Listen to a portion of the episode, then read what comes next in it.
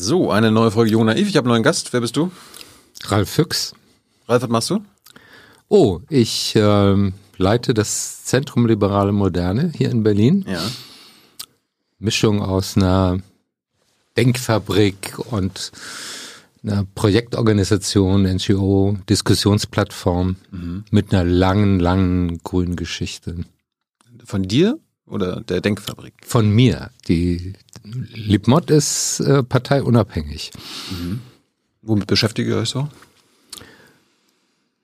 Im Kern geht's um Verteidigung und Erneuerung der liberalen Demokratie, darum auch der Name Zentrum Liberale Moderne, die gerade angefochten wird von innen durch äh, rechtspopulistische, linkspopulistische, nationalistische, autoritäre Bewegungen, und zwar eigentlich überall im Westen. Heute sind ja gerade Wahlen in den USA.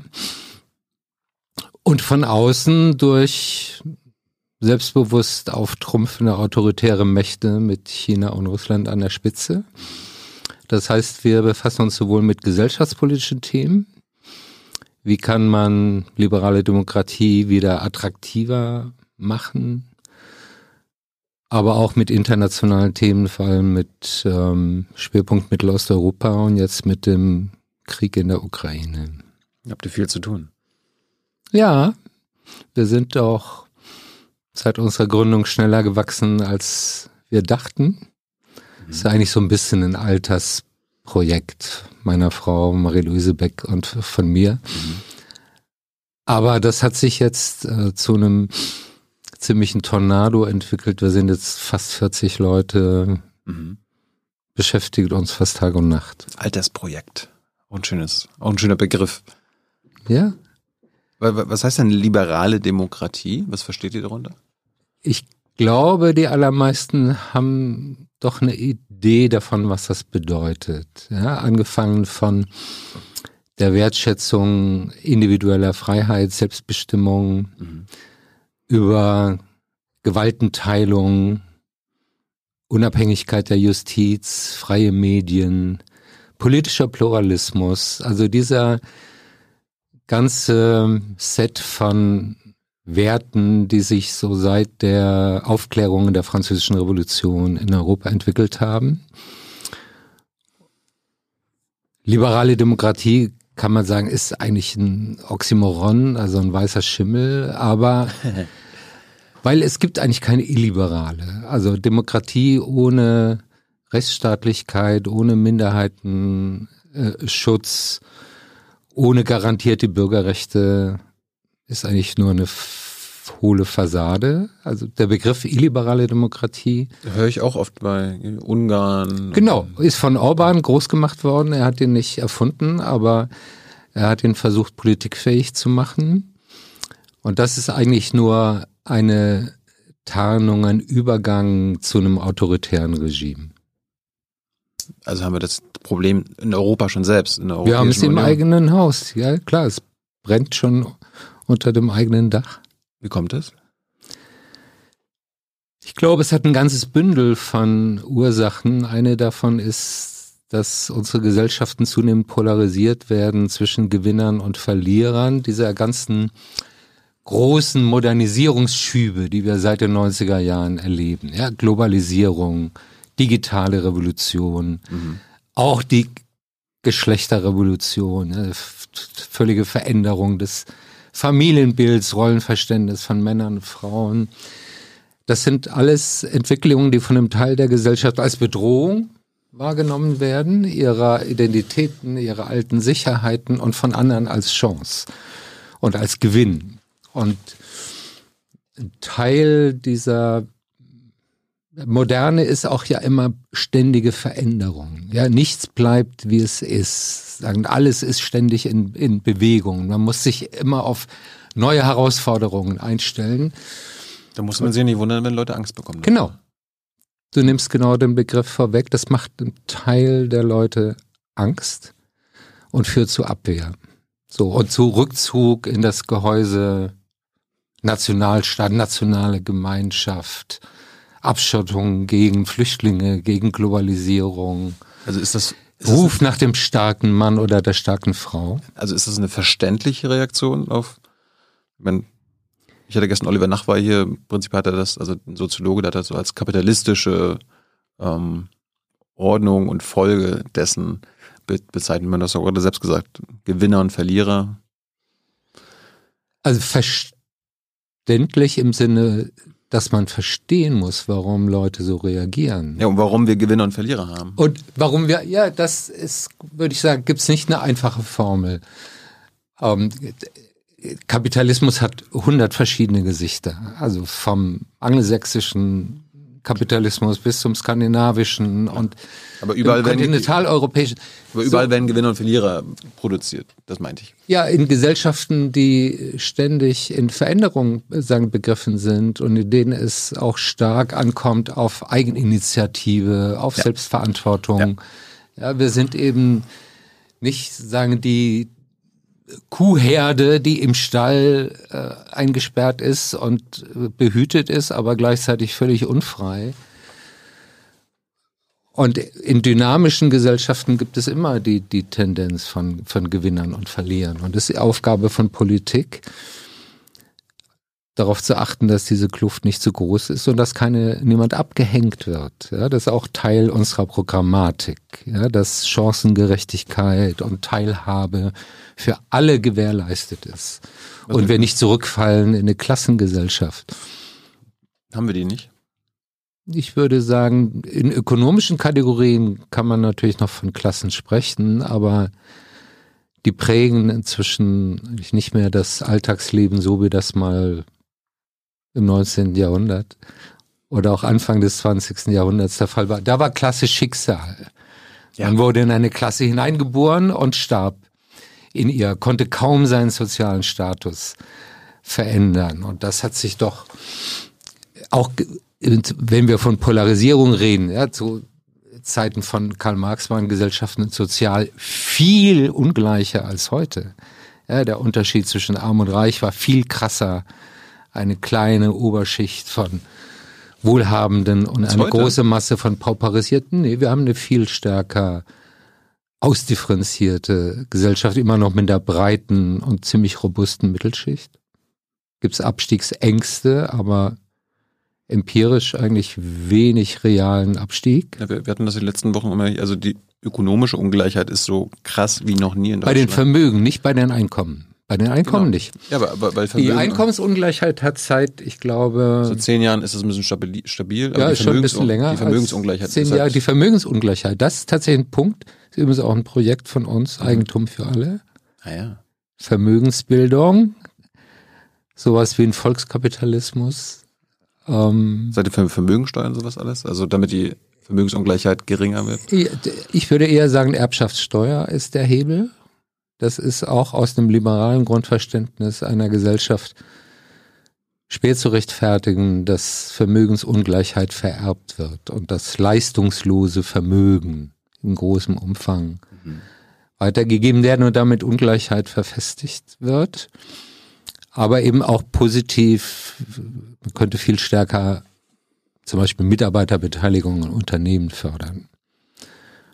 Aber Oder das, aber das Vermögen soll erst umverteilt werden, wenn der, der Mensch gestorben ist. Nein, natürlich nicht. Erb, das ist die Erbschaftssteuer. Ja. Aber wenn wir von Vermögensaufbau reden, also bei Mitarbeiterbeteiligung, es gibt ja auch mhm. schon auch eine ganze Reihe von Unternehmen, die das praktizieren, ja, die Anteilsbeteiligungen an, an ihre Belegschaft ausgeben. Mhm.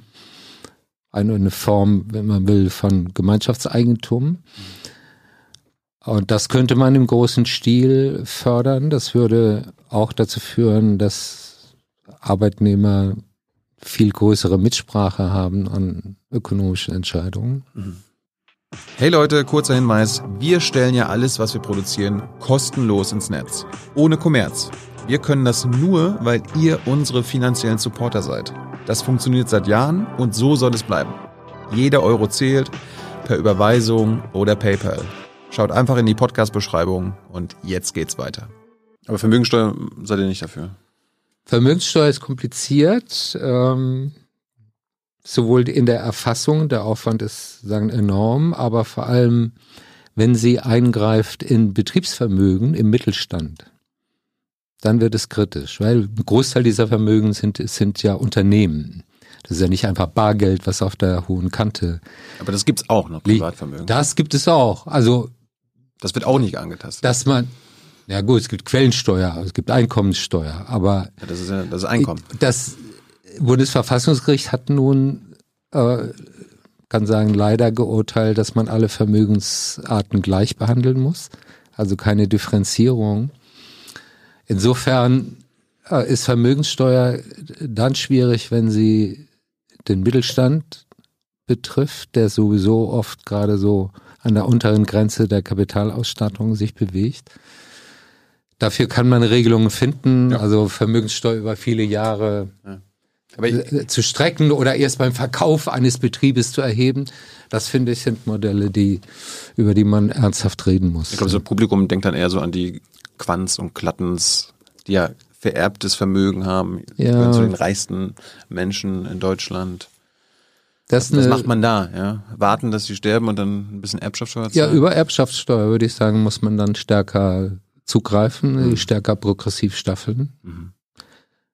Aber vor allem, wie gesagt, Vermögensaufbau von unten fördern, das ist auch eine soziale Frage, etwa Wohneigentum zu bilden. Kann man sie immer wenn weniger die Mittelschicht, wenn die jungen Leute, also ich sage für Eltern noch fast selbstverständlich war, irgendwie hatten eigene Wohnung gekauft oder ein Haus gebaut. Mhm. Für die Jungen wird das immer schwieriger. Mhm. So, das sind soziale Schieflagen, die auch die Akzeptanz von Demokratie untergraben. Mhm. Du hast ja vorhin schon richtigerweise gesagt, es verändert sich ständig in unserer Welt, also in unserem Land, die, die, wie es so ist. Äh, brauchen wir dann weniger Veränderung? Das ist, also glaube ich, so ein bisschen auf die Bremse treten. Frommer, das ist, glaube ich, ein frommer Wunsch. Was wir brauchen, also ich glaube im Gegenteil, wenn man versucht vorauszusehen in die Glaskugel der, der, der Zukunft, muss man eher davon ausgehen, dass das Tempo von Veränderungen sich noch beschleunigen wird. Also noch mehr Angst. Ich würde sagen, noch mehr Bedarf an Sicherheit im Wandel. Auch ein Lipmod-Projekt mhm. übrigens, eines unserer ersten. Habt ihr da Ideen schon? Ja, aber das fängt an mit der Befähigung der Einzelnen, mit Veränderungen selbstbewusster umzugehen. Das ist natürlich vor allem Bildung, Weiterbildung, Qualifizierung. Wir haben zum Beispiel das Projekt entwickelt eines Weiterbildungsgrundeinkommens, also ein Recht auf Weiterbildung, mhm. was aus Steuermitteln finanziell abgesichert wird. Mhm ähm, auch damit sagen ein Recht nochmal beruflich neu anzufangen, irgendwann mit 40 oder so, wenn man entdeckt, was in der Sackgasse oder möchte nochmal was ganz was Neues tun, mhm. sich nochmal qualifizieren. Dazu gehören aber auch starke öffentliche Institutionen. Also das ist zum Beispiel für mich einer der Lernprozesse in den letzten Jahren gewesen und würde ich sagen auch eine Kritik an liberalen politischen Strömungen, dass sie unterschätzt haben die Bedeutung öffentlicher Institutionen, von Bildungswesen angefangen bis hin zu öffentlichen Verkehrssystemen, Unterinvestitionen in die Bahn, aber auch eine funktionsfähige Justiz, öffentliche Sicherheit ist auch ein öffentliches Gut. Mhm. Ähm, also ich glaube, in einer Gesellschaft, die sich in rascher Veränderung befindet, braucht Stabilisatoren auch eine soziale Grundsicherung, die verhindert, dass Leute ins Bodenlose fallen. Haben wir die? Ich würde sagen, wir haben sie schon in einem ziemlich hohen Maß, aber wir müssen sie weiterentwickeln. Ja, und, und so ein Recht auf Weiterbildung oder Vermögensbildung für alle wären für mich Elemente von einem modernen Sozialstaat, der soziale Sicherheit nochmal erweitert. Nicht nur im Fall von Krankheit oder Arbeitslosigkeit einspringt. Erfüllt denn die Ampel jetzt aktuell viele der Dinge, die du dir vorstellen kannst? Also, also ich, überlege mir, ich überlege mir oft, ob ich, ähm, ich, ich, ich komme ja aus der Politik, das weißt, weißt du ja. Und mal in einem ja. Mini-Stadtstaat wie Bremen war ich auch mal Aha. Zeit lang. in der Regierung. Und ich fand das immer eigentlich super, diese Möglichkeit politisch zu gestalten. Aber die, die das jetzt machen, die sind in einem Orkan von Veränderungen. Das ist schon eine extreme Herausforderung an, an Politik gerade. Auch Veränderungen, die oder, oder Krisen, die man heraufziehen sehen konnte, wie den Krieg gegen die Ukraine, der fiel nicht vom Himmel, aber auf die wir nicht wirklich vorbereitet waren. Und ich glaube, die kommen im Moment kaum dazu, die Agenda abzuarbeiten, die sie eigentlich vorgenommen haben. Mhm. Gilt auch für Energiewende und ökologische Transformation, weil sie permanent im Krisenmodus sind. Machen Sie denn mehr richtig als falsch aktuell? Man kann ja über vieles Einzelne streiten. Also sind Sie auf einem, generell auf einem guten ich Weg? Ich finde, Sie schlagen sich ziemlich gut. Mir hat das zu lange gedauert, sich ähm, auf diesen Krieg einzustellen, auf den angemessen zu antworten. Also am Anfang noch, ähm, wir liefern allenfalls Stahlhelme, aber nicht mehr. Und eigentlich ist das nicht unser Krieg, den versuchen wir so weit wie möglich von uns fernzuhalten. So, das hat sich geändert. Und im Hinblick auf Klima- und Energiepolitik war das natürlich eine massive Ernüchterung, weil ich meine, Kohlekraftwerke wieder hochzufahren, die schon stillgelegt waren, Atomausstieg zu verlängern, das war alles nichts, was die Grünen sich gedacht hatten, als sie in diese Regierung gegangen sind, sondern das ist dann die Notwendigkeit, sich auf eine veränderte Realität einzustellen. Hm. Und auch das Erbe der alten deutschen Regierung, die halt die Erneuerbaren nicht, ja, schnell, genug, ja, nicht schnell genug ausgebaut haben. Ja, das ist klar. Das, wobei, also mich stört immer so ein bisschen die nationale Engführung der Energiewende. Gut, es muss eine europäische Es sein. muss eine europäische, von Skandinavien bis zum Mittelmeer und darüber hinaus eigentlich bis mhm, mhm, nach Nordafrika. Aber klar, müssen wir auch die heimischen Quellen schneller und entschiedener nutzen, als wir das in den letzten zehn Jahren getan haben. Fangen wir mal bei dir an. Äh, ich habe jetzt gesehen, 51 bist du geboren worden. Wo kommst du denn her? Aus, äh, aus welchem Teil Deutschlands? Aus der Südpfalz, aus den Weinbergen. Aha.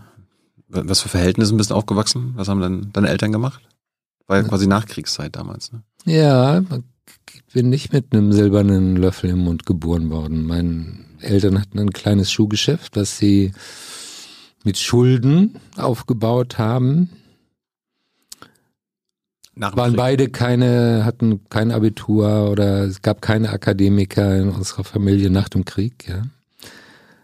Und ich kenne eben noch die, die Zeiten, wo die, meine Mutter abends an der Kasse saß und gerechnet hat, ob genügend reingekommen ist. Ähm, also ich kann schon nachvollziehen, Existenzsorgen von Leuten und weiß auch zu schätzen, was Aufstieg durch Bildung bedeutet. Also damals die Bildungsreform der sozialliberalen Koalition unter Willy Brandt das hat mir überhaupt erst die Möglichkeit gegeben, Abitur zu machen.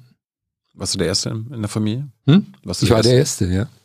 War das was ganz Besonderes? Ich, ich weiß noch, Hans-Werner Sinn hat dir mal gesagt. Ja, das war, das war zwiespältig. Einerseits fanden sie das schon gut, aber der Junge eigentlich haben sie sich gewünscht, dass ich in ihre Fußstapfen gehe. Ich wollte gerade sagen, der Junge geht jetzt noch mal drei Jahre in die Schule, äh, wir brauchen den hier, oder? Ja, ja, eigentlich haben sie sich gewünscht, dass ich dieses Geschäft übernehme und du dir nie ihr Aufbauwerk weiterführe. Wolltest du das nie? Nee, wollte ich nie. Schuhe verkaufen? Ich mag immer noch, äh, ich, für meine Enkel zum Beispiel, mit denen gehe ich total gerne Schuhe kaufen. Ja. Ich mag immer noch dieses Schuhe anfassen und so, aber ich bin damals so schnell es ging abgehauen. Aus weil das war das ist schon anders als heute. Das war noch, also in meiner Empfindung war das noch eine sehr dumpfe und enge Welt. Auch mit viel Gewalt. Also Prügel ah ja. waren eigentlich normal. Nur zu Hause, auch in der Schule? Nicht nur zu Hause, auch untereinander. Zu Hause auch. Schule auch? Schule auch. Wirtshausschlägereien, Weinfeste endeten fast regelmäßig in der Schlägerei. Massenschlägerei. Ich empfand das als ziemlich grob und ich spürte immer noch viel von diesen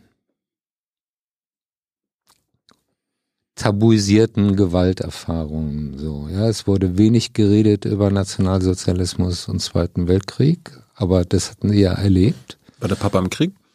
Mein Vater war im Krieg, allerdings war er, weil er auch schon älter war, Ausbilder bei der Marine, also war er selbst nicht an der Front. Aber natürlich war der Krieg gegenwärtig und dieses irgendwie diese Mischung aus Schuldbewusstsein, aber sich gleichzeitig als Opfer fühlen, mhm. Bombardierungen, so. Also da war noch nicht viel von Aufarbeitung zu, zu spüren. Hast du mit mal drüber geredet, über die NS-Zeit? Ich habe zu spät damit angefangen, mit meinen Eltern darüber zu sprechen. Warum ja. zu spät? Weil mein Vater dann sehr schnell gestorben ist. Ich war noch relativ jung, als er gestorben ist. Und es war auch immer ein bisschen eine Vorsicht, ihn nicht persönlich weh zu tun. So, also ich habe, wie viele aus meiner Generation, wir haben dann viel über Faschismus und Faschismustheorien und so abstrakt geredet und ich habe die ganzen historischen Literatur über Nationalsozialismus und Holocaust so gelesen und aber man hielt das so ein bisschen weg von der eigenen Familie, um nicht zu viele Wunden aufzureißen. Das würde ich heute anders machen, aber ich war noch jung. Warst du ein guter Schüler? Ich meine, du hast Abi gemacht. Musstest du dich anstrengen? Also, war, war ich musste mich nicht besonders anstrengen. Ich war immer gut so in den sprachlichen Fächern, Literatur, Geschichte, Naturwissenschaft habe ich so mitlaufen lassen. Mhm. Und äh, was wolltest du studieren? Was, was, wolltest du mit deinem Leben machen? Was war der Plan? Der, das Urspr der, Ur der ursprüngliche Das ist eine sehr interessante Frage, weil es gab keinen Plan. Und das ist, glaube ich, ein großer Unterschied zu heute. Ich bin dann aufgewachsen mit dem Gefühl, ist eigentlich ziemlich egal, was ich studiere. Also ich kann das studieren, wozu ich Lust habe, mein Erkenntnisinteresse. Ich habe nicht danach ausgewählt, was mich beruflich jetzt weiterbringt. Mhm. Weil das war so eine Phase, Aufstieg, ökonomisches Wachstum. Wirtschaftswunder war das damals, ne? Wirtschaft, ja, spätestens, also nach Zykler des Wirtschaftswunders. So, man machte sich keine großen Sorgen über seine materielle Zukunft. Also was habe ich studiert? Soziologie, Geschichte, Ökonomie ein bisschen. Das heißt, ich wollte Gesellschaft verstehen. Das war mein Hauptmotiv. Wenn du 51 geboren bist, hast du wahrscheinlich mit so 68, 69 Abi gemacht? Mhm. Warst du dann ein 68er? Ach, so ein Nachzügler. Ich war in der Schülerbewegung. Ja, also wir haben zum Beispiel, damals war die NPD relativ stark in der Pfalz. Wow. Demonstrationen organisiert, Schülerdemos ähm, mit Parolen, die so ein bisschen holzschnittartig waren. An eine kann ich mich noch mit etwas Scham erinnern, Kapitalismus führt zum Faschismus, Kapitalismus muss weg. Wir haben gegen den Vietnamkrieg protestiert. Es war das zweite große politische Erweckungserlebnis. Prager Frühling wahrscheinlich auch. Prager Frühling war eine interessante, gute Frage, war eine sehr interessante Erfahrung, weil da die Linke sich schon in zwei Lager geteilt hat. Ich hing am, war ja noch Schüler, ich hing am Radio und habe die Reportagen aus Prag in mich aufgesogen und mich faszinierte dieser Geisterfreiheit, dieser Aufbruch. Aber in meinem Umfeld gab es Leute, die den Einmarsch der Sowjetunion des Warschauer Pakts verteidigt haben. Ja, und im Grunde sind das Linien, die sich bis in die Auseinandersetzung heute um den Ukraine-Krieg fortsetzen. Warum?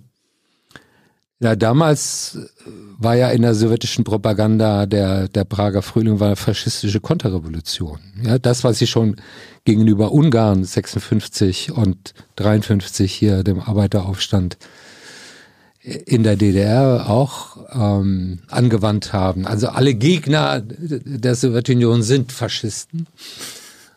Das wird von der russischen Propaganda heute wieder, dieses Stereotyp, sagen, bedient. Und war damals irgendwie doch die Unterscheidung oder die Trennung zwischen dem, ich würde sagen, die so sich als libertäre Sozialisten oder Freiheitliche verstanden haben und den Dogmatikern, die eigentlich nur den Hauptfeind NATO, USA, Westen kannten und alles verteidigten, was die äh, Sowjetunion angestellt hat. Also die waren gegen den amerikanischen Imperialismus, aber haben beim russischen Augen zugedrückt, oder was? Ja, im Gegenteil. Sie haben ihn, sie sagen, unterstützt, weil er eben die Gegenkraft. Du, du warst war. gegen jeglichen Imperialismus. Ja, ich war. Also amerikanischen, russischen, chinesischen. Ich war, habe gegen den Vietnamkrieg äh, demonstriert und gegen den, den Einmarsch der, der Sowjetunion in Prag. So. Zieht sich das durch dein Leben? Ich glaube schon mit einer. Weil die Russen sind irgendwann nach Afghanistan gegangen. Mit einer, also die Amerikaner ja, im Irak. Dieses, dieses, also das ist jetzt viele Themen auf einmal. Also man kann meines Erachtens die Fehler und Irrtümer und auch die Untaten der USA nicht einfach gleichsetzen mit denen einer totalitären Diktatur. Vergleichen. Ja, also es sind zwei, das sind zwei unterschiedliche Paar Schuhe. Aber es gab in meiner Biografie, wenn man da bleibt, eine, eine Zeit, wo ich mir selber untreu geworden bin. Das war Anfang der 70er Jahre, als ich in die K-Gruppenszene geraten bin. Und das hatte viel mit Antiimperialismus, aber sehr wenig mit Freiheit zu tun. Jetzt musst du mal erklären, wie, bist du bei Jung Naiv, was ist eine K-Gruppe? Eine Kapitalismusgruppe? Das war eine Kapit Nein, das waren die kommunistischen Sekten.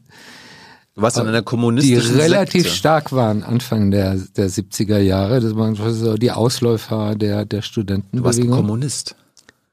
Ich war im Kommunistischen Bund Westdeutschland. Das war eine Mischung aus Leninismus und Maoismus. Wie bist du da gelandet? Das ist ja interessant.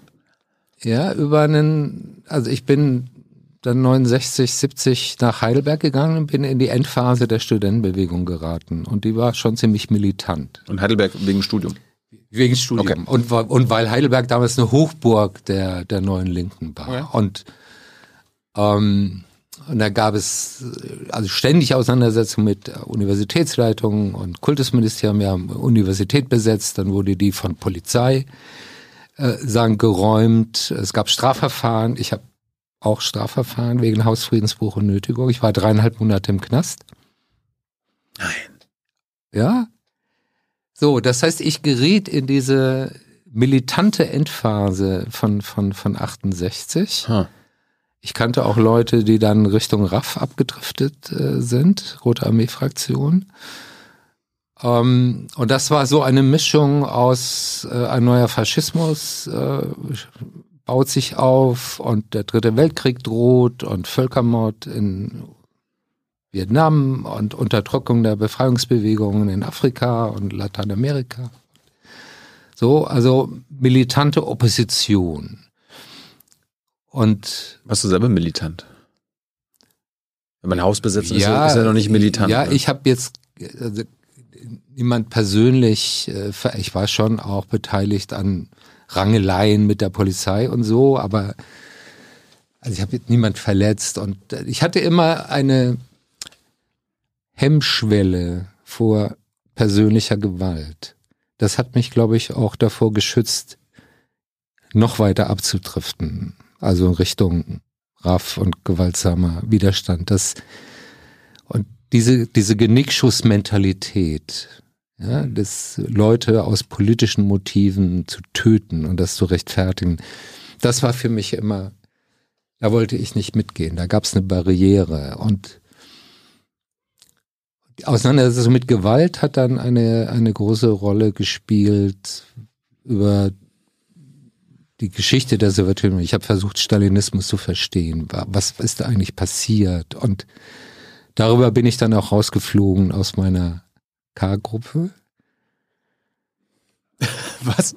Ja, weil ich wollte eine, eine Dissertation schreiben über Geschichte des Stalinismus und die haben versucht, mir das zu verbieten und also war deine K-Gruppe so pro Sowjetunion? Ja, ja, also nicht, nicht aktuelle, sondern also die, die, die damalige sowjetische Politik, das führt jetzt aber zu weit. Die wurde sozusagen als Revisionismus, also kein wirklicher Sozialismus, aber man stand in Treue fest zu Lenin, Stalin, Mao.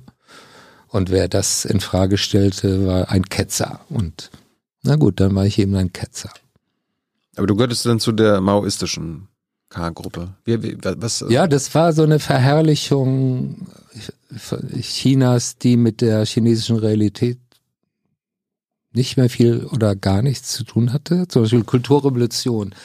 Das haben wir interpretiert als antibürokratischen Aufstand, Rebellion gegen die Funktionärsherrschaft, gegen die verkrustete Parteiherrschaft. So und habt ihr gewusst, dass zehn Millionen, also zig Millionen Chinesen umgekommen sind? Nee, damals äh, haben wir das zumindest nicht wahrgenommen. Das habe ich erst später, als ich dann anfing, mich von dieser Geschichte zu verabschieden. Konnte man das nicht wissen oder habt ihr das ignoriert? Das ist eine gute Frage. Ich denke, man konnte es wissen. Es ist immer eine Frage, was man wissen will. Hm. Auch heute. Hm. Was will man wissen und was will man nicht wissen? Ja, will, was blindet man aus? Alles, weil es die eigene wissen, Weltanschauung oder die eigene politische Identität gefährdet. Aber will man nicht immer generell alles wissen, weil ich meine, würde ich heute auch von mir sagen, neugierig zu sein und keine Dogmen oder keine Tabus zu haben, aber dafür braucht schon eine gewisse innere Freiheit. Also, dass du dich nicht festklammern musst an einem Weltanschauungsgerüst, was gleichzeitig dir eine wahnsinnige Macht gibt, weil du kannst alles erklären. Wir waren Anfang 20 und dachten, wir können die ganze Welt sagen, erklären und diese ganzen bürgerlichen Professoren können uns mal gestohlen bleiben. Ähm, mit wem warst du denn da drinne? Gab es gab's so andere Leute, die man heutzutage kennt? Ach ja, Kretschmann zum Beispiel. Kretschmann war ein Kommunist. Oder Bütikofer. Ja, ja. Oder Fischer war in einer anderen Fraktion, Revolutionärer Kampf, Cohn-Bendit. Kommen viele aus einer linksradikalen Geschichte, was für mich kein Vorwurf ist oder keine Schande, sondern das sind interessante Leute geworden, weil die sich auf eine sehr ernsthafte Weise mit ihrer eigenen Geschichte und ihren Irrtümern auseinandergesetzt haben. Also ich würde sagen, wir haben unsere Lektion in Sachen Demokratie vielleicht gründlicher gelernt als Leute, die nie auf Abwägen waren. Weil du gerade die, die RAF angesprochen hast, was habt ihr denn für ein Verhältnis zu denen gehabt? Das war ja damit so der Linksterrorismus. Also offiziell, also von der Parteilinie wurden die kritisiert äh, wegen kleinbürgerlichem Terrorismus, hieß das damals in der leninistischen Terminologie. Das heißt, man, man sollte nicht vorzeitig bewaffnete Gewalt anwenden, sondern erst, wenn die Massen bereit sind zum Aufstand.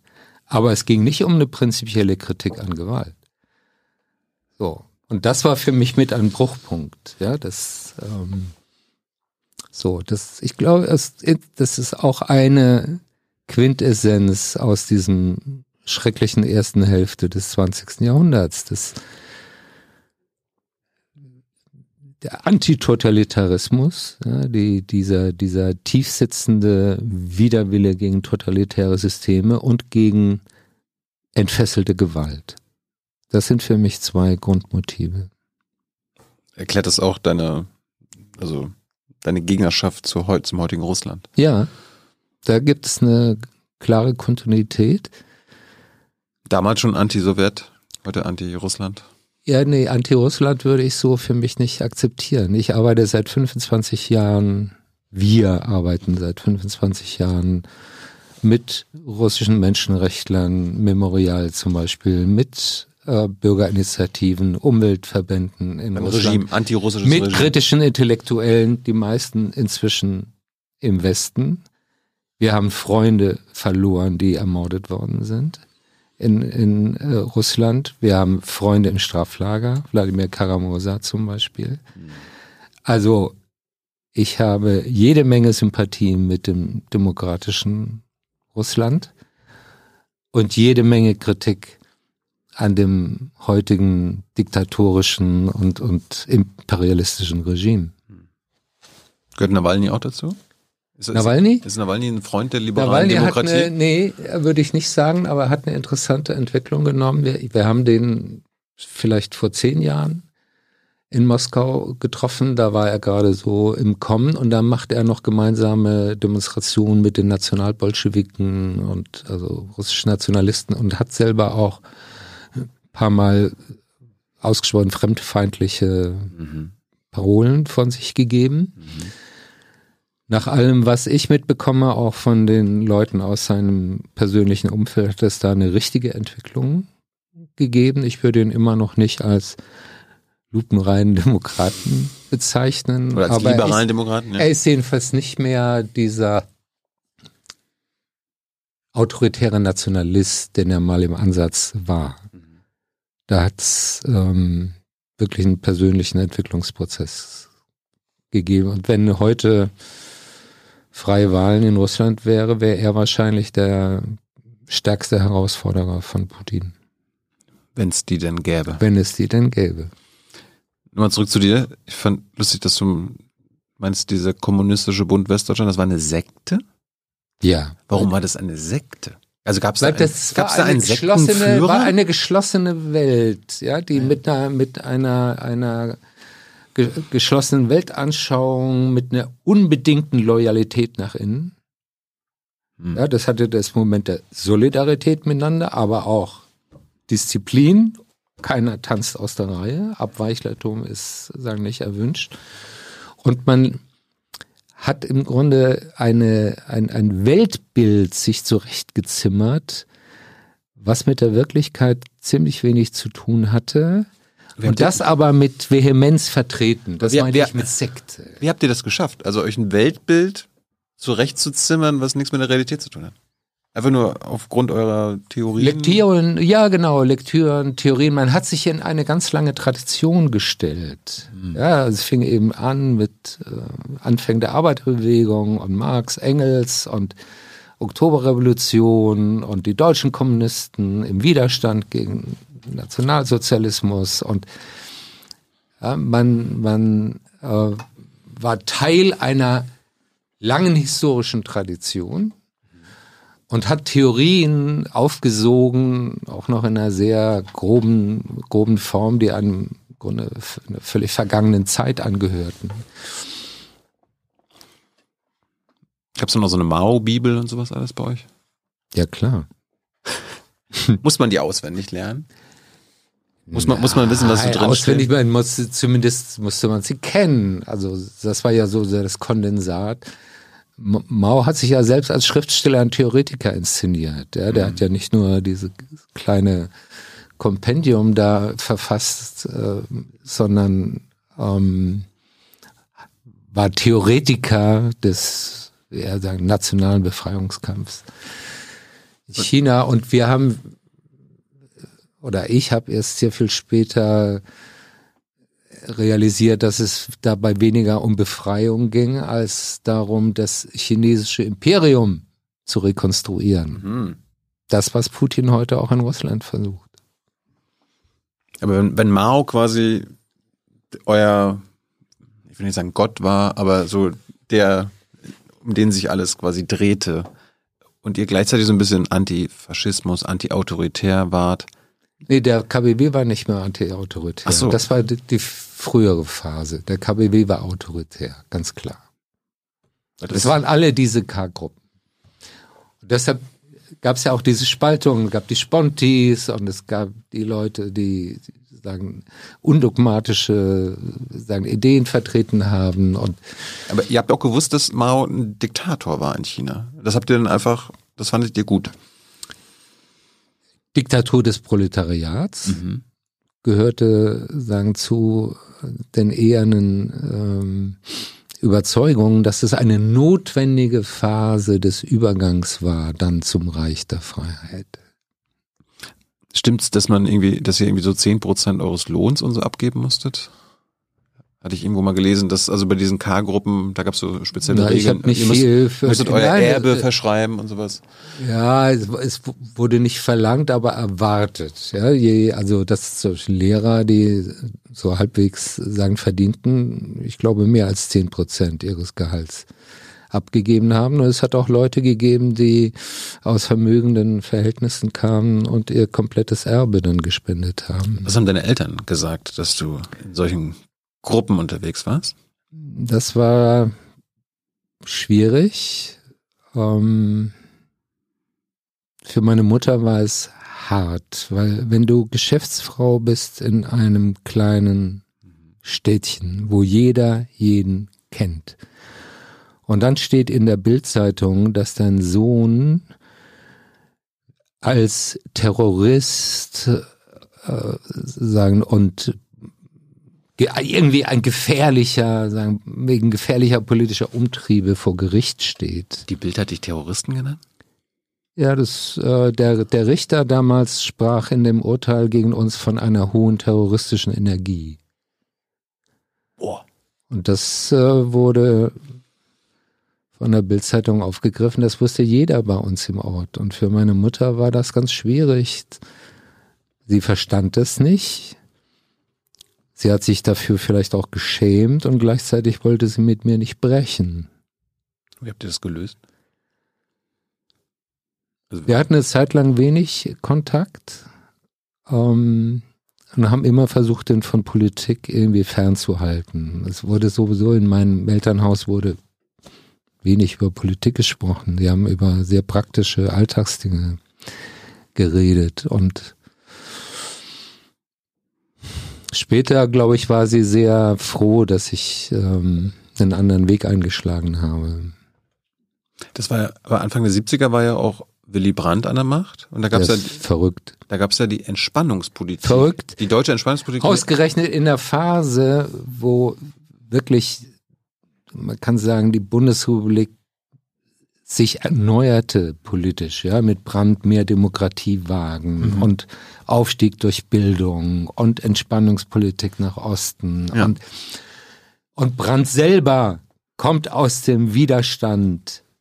Ja, so, ausgerechnet in dieser Phase so eine Radikalopposition aufzumachen und zu sagen, das ist alles nur Ihr habt, Tarnung. ihr habt diese Entspannungspolitik verdammt. Oder?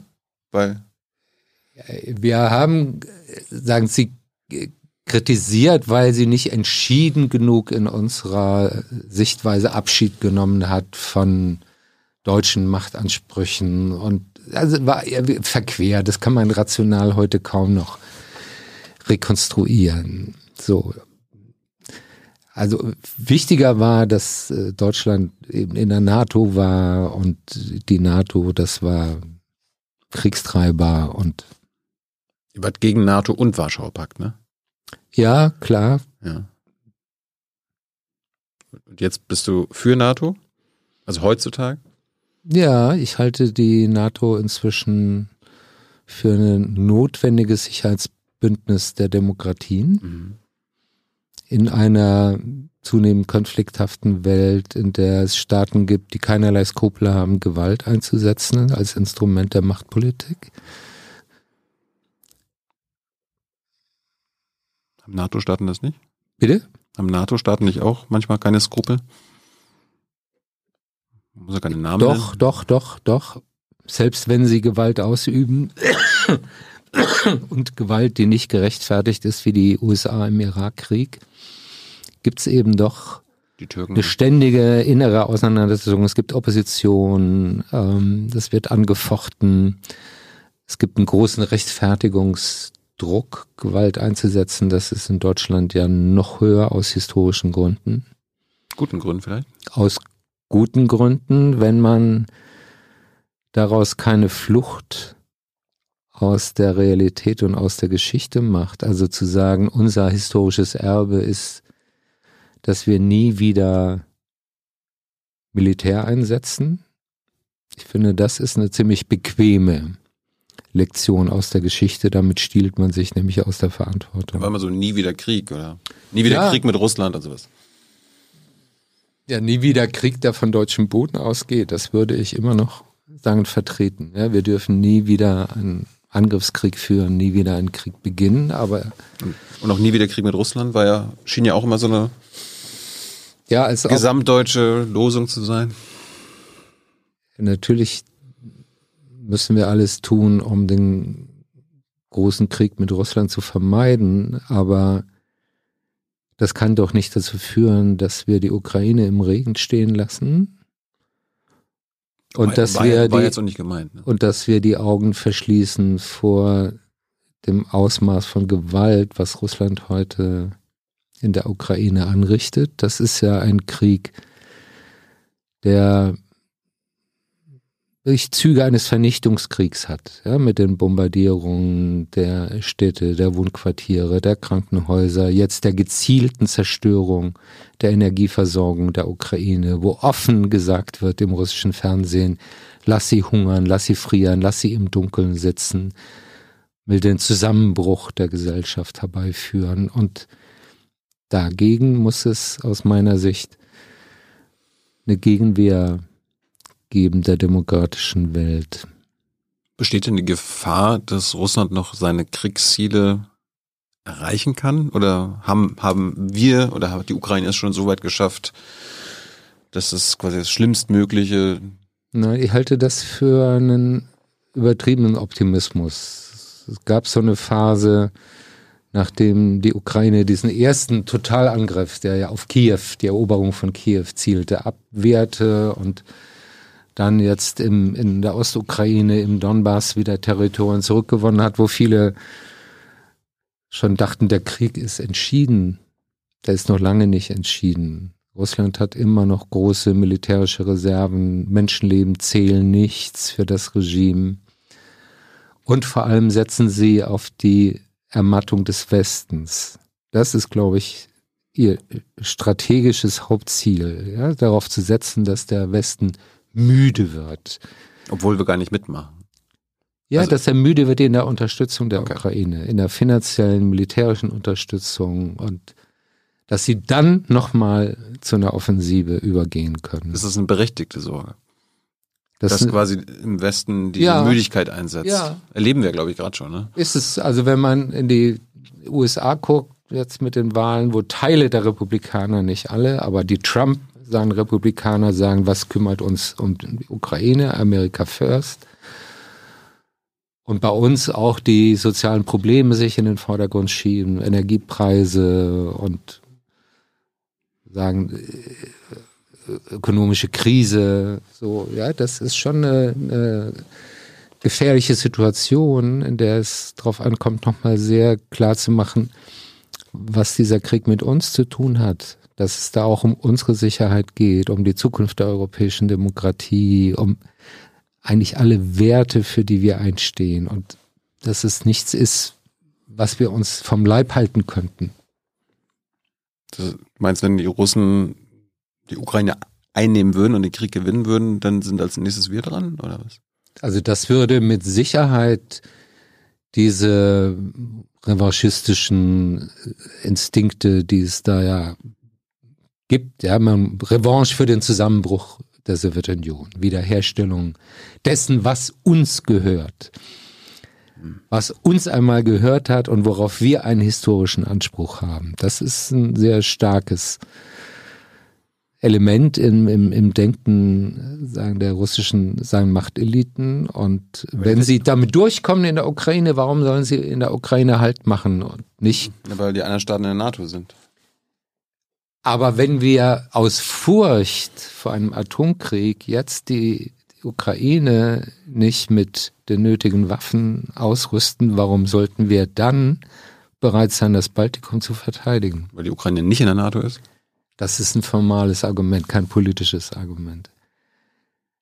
Wenn Sie sagen, die Erpressung jetzt funktioniert, ja, wir, wir drohen mit dem Einsatz von, von Atomwaffen, haltet euch raus. Ja, das ist ja die, die, die Botschaft aus Moskau an den Westen. Wenn die jetzt funktioniert, warum soll sie dann nicht funktionieren im Baltikum? Klar.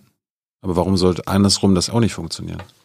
Also Putin weiß ja auch, dann kommen wir mit Atomwaffen, wenn die ins NATO-Gebiet einmarschieren. Das Ich würde darauf setzen, dass es einen Rest von Rationalität in der russischen Politik gibt, nicht die eigene Existenz komplett aufs Spiel zu setzen. Also, ich meine, äh, die russische Führung hat ja keinerlei Interesse an einer militärischen Auseinandersetzung mit der NATO, weil sie wissen, dass sie dem überhaupt nicht gewachsen wären. Die Erfahrung machen sie jetzt in ja. der Ukraine. Darum frage ich aber, also müssen ja. wir da wirklich Angst haben? Nein, ich glaube eben nicht, dass wir unsere Politik von Angst leiten lassen sollten, dass wir uns vor dieser Furcht vor Eskalation bestimmen lassen sagen dürfen, sondern dass wir sehr entschiedene Signale senden müssen an Putin, überschreite bestimmte rote Linien nicht. Welche sind das? Der Einsatz von Massenvernichtungswaffen. Klar. Ja.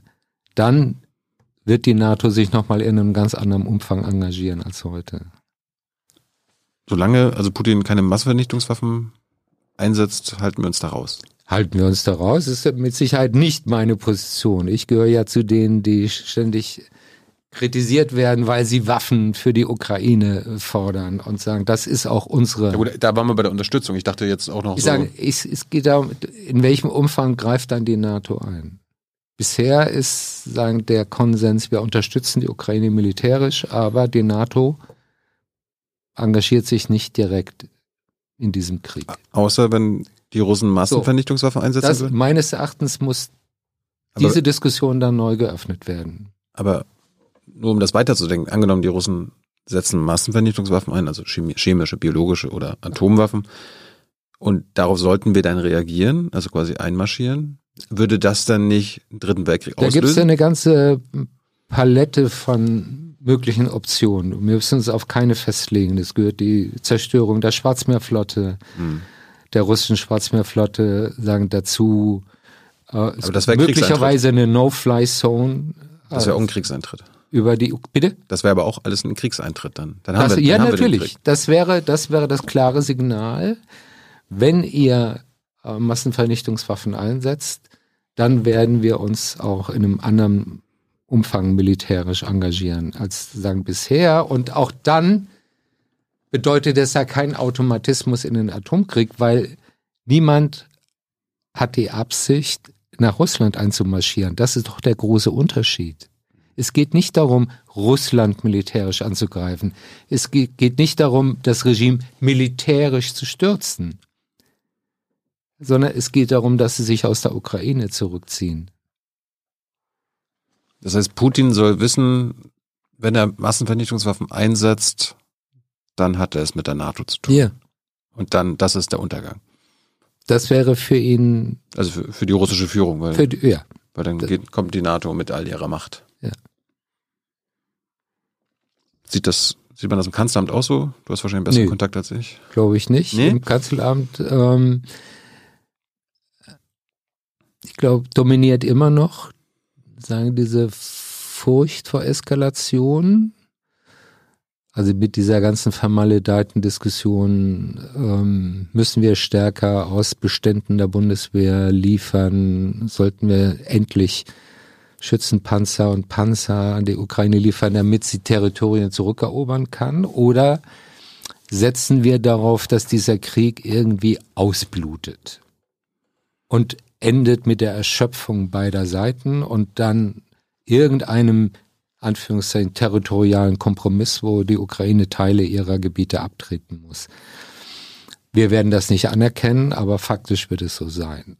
So, und ich glaube, zwischen diesen zwei Positionen ist immer noch keine klare Haltung. Mhm.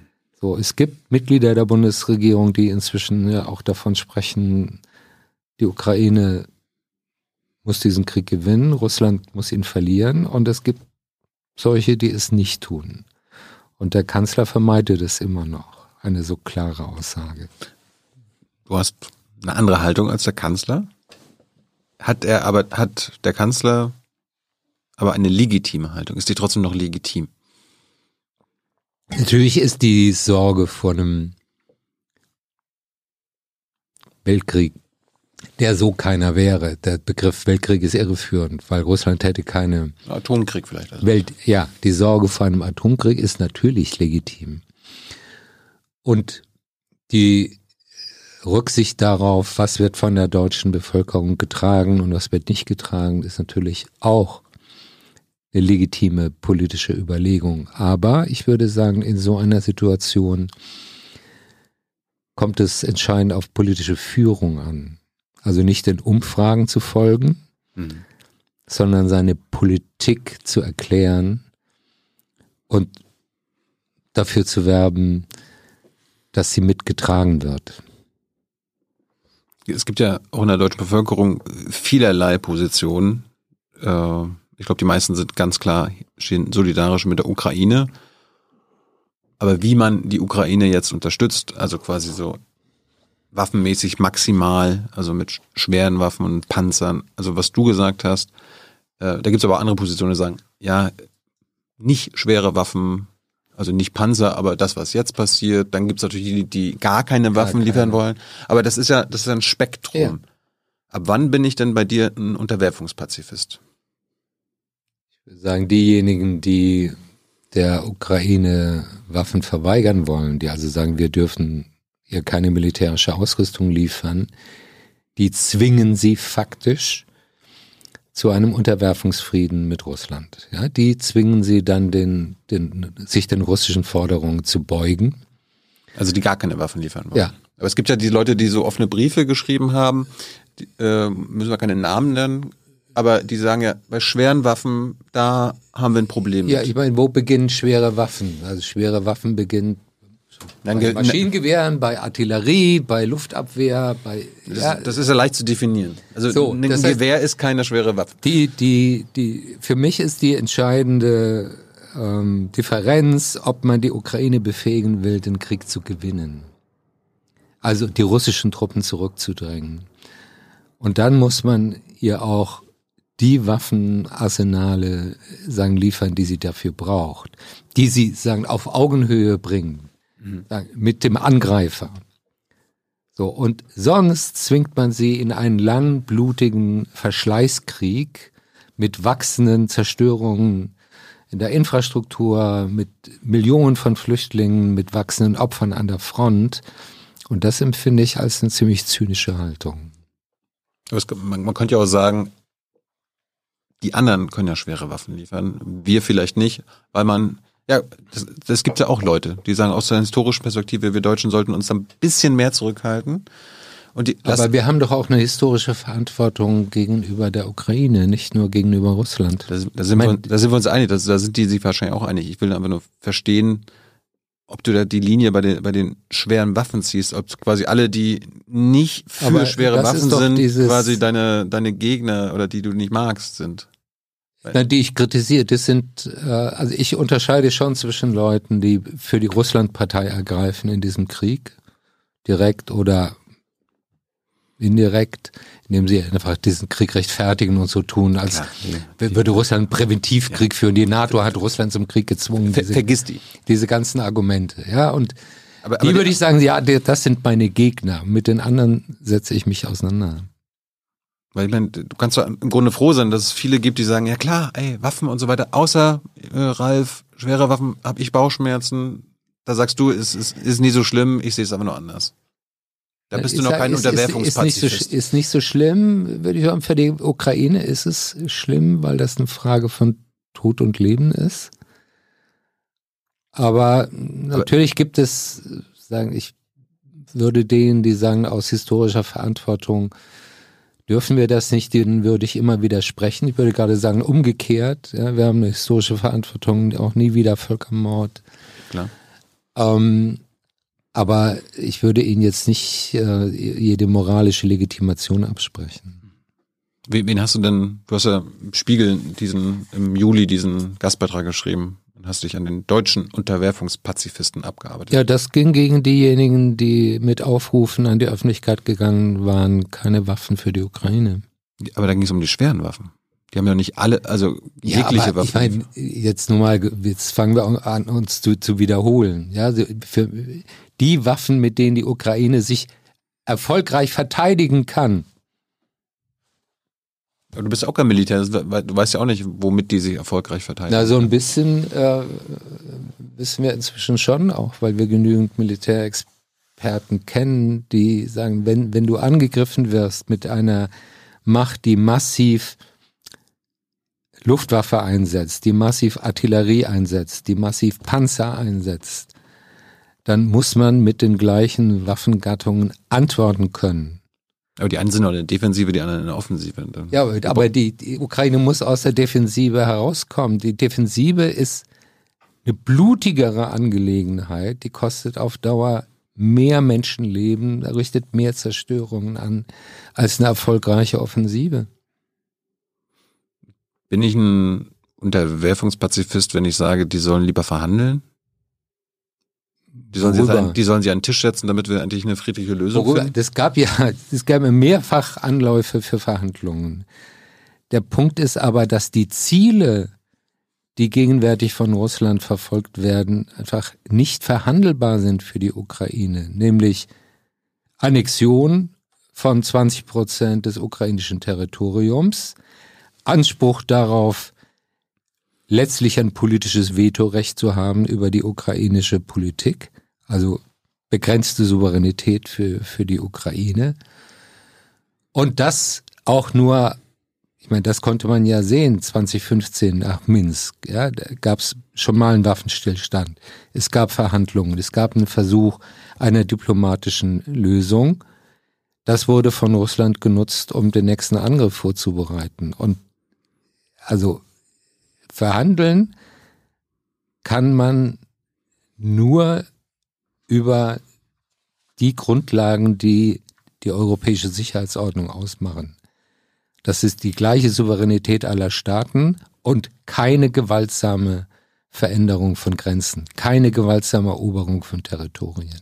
Das ist jedenfalls aus Sicht der Ukrainer nicht verhandlungsfähig. Wann wärst du denn für Verhandlungen? Also wann, wann würde Ralf Füchs Verhandlungen fordern? Immer die Generalversammlung der Vereinten Nationen hat ja, hat das ja auch getan, schon. Die hat aber sehr deutlich auch den russischen Krieg als Akt der Aggression. Natürlich. Verurteilt. Da sind wir uns ja einig. Aber die sagen auch, 14. hier, also vom 2. März 2022 Resolution, wir fordern nachdrücklich die sofortige friedliche Beilegung des Konfliktes zwischen der Russischen Föderation mhm. und der Ukraine durch politischen Dialog, Verhandlungen, Vermittlungen und andere friedliche Mittel. Ja. War das ein Fehler? Ich bin nicht gegen Verhandlungen. Es muss nur klar sein, was ist verhandelbar und was nicht. Auf einer Seite in der Verhandlung so, geht ich man. Meine, der Krieg ist, ist so, erkennt man das als legitimes Ziel Russlands an, sich Teile der Ukraine anzueignen mhm. in einem Raubkrieg. So, ist das eine akzeptable Verhandlungsgrundlage? Aus Sicht der Ukrainer und aus meiner auch nicht. Verhandeln kann man über ein Abkommen zur gegenseitigen Sicherheit. Ja, das jederzeit, ja, dass sagen, Russland sicher sein kann, dass es von der Ukraine aus keinen Angriff geben wird und die Ukraine sicher sein kann, umgekehrt, dass Russland nicht wieder versucht, die Ukraine zu unterwerfen. So, also wechselseitige Sicherheitsgarantien sofort, aber nicht ein territorialer Kompromiss in Anführungszeichen, der nur dazu einlädt, den nächsten Krieg zu beginnen. Hi, Tyler hier, Producer von Jung und Naiv. Ohne euch gibt's uns nicht. Jeder Euro zählt und ab 20 landet ihr als Produzenten im Abspann auf YouTube. Weiter geht's. Global steht der Westen jetzt ja nicht gerade gut da, äh, ja, in, in Sachen Ukraine-Politik und die Haltung, weil wenn du dir anguckst, so in Südamerika, Afrika, die asiatischen Staaten, da stehen die wenigsten hinter der westlichen Position zum Ukraine-Krieg. Ne? Ja, es gab schon noch eine, also für mich eher überraschend große Mehrheit in der UN-Generalversammlung, die diesen Angriff sehr klar ja. als Aggressionskrieg verurteilt. Aber wer sanktioniert die Russen?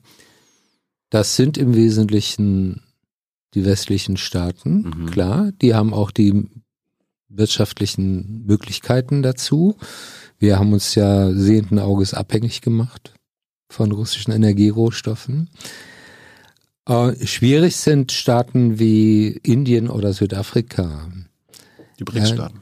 Bitte? Die BRICS-Staaten. Ja, China ist sowieso nochmal eine andere Kategorie, ja. Aber, aber sag mal, die halbwegs demokratischen äh, sagen Staaten, die jetzt eine eher neutrale Haltung in diesem Krieg sagen, einnehmen, entweder weil sie sagen, das ist eine innereuropäische Auseinandersetzung,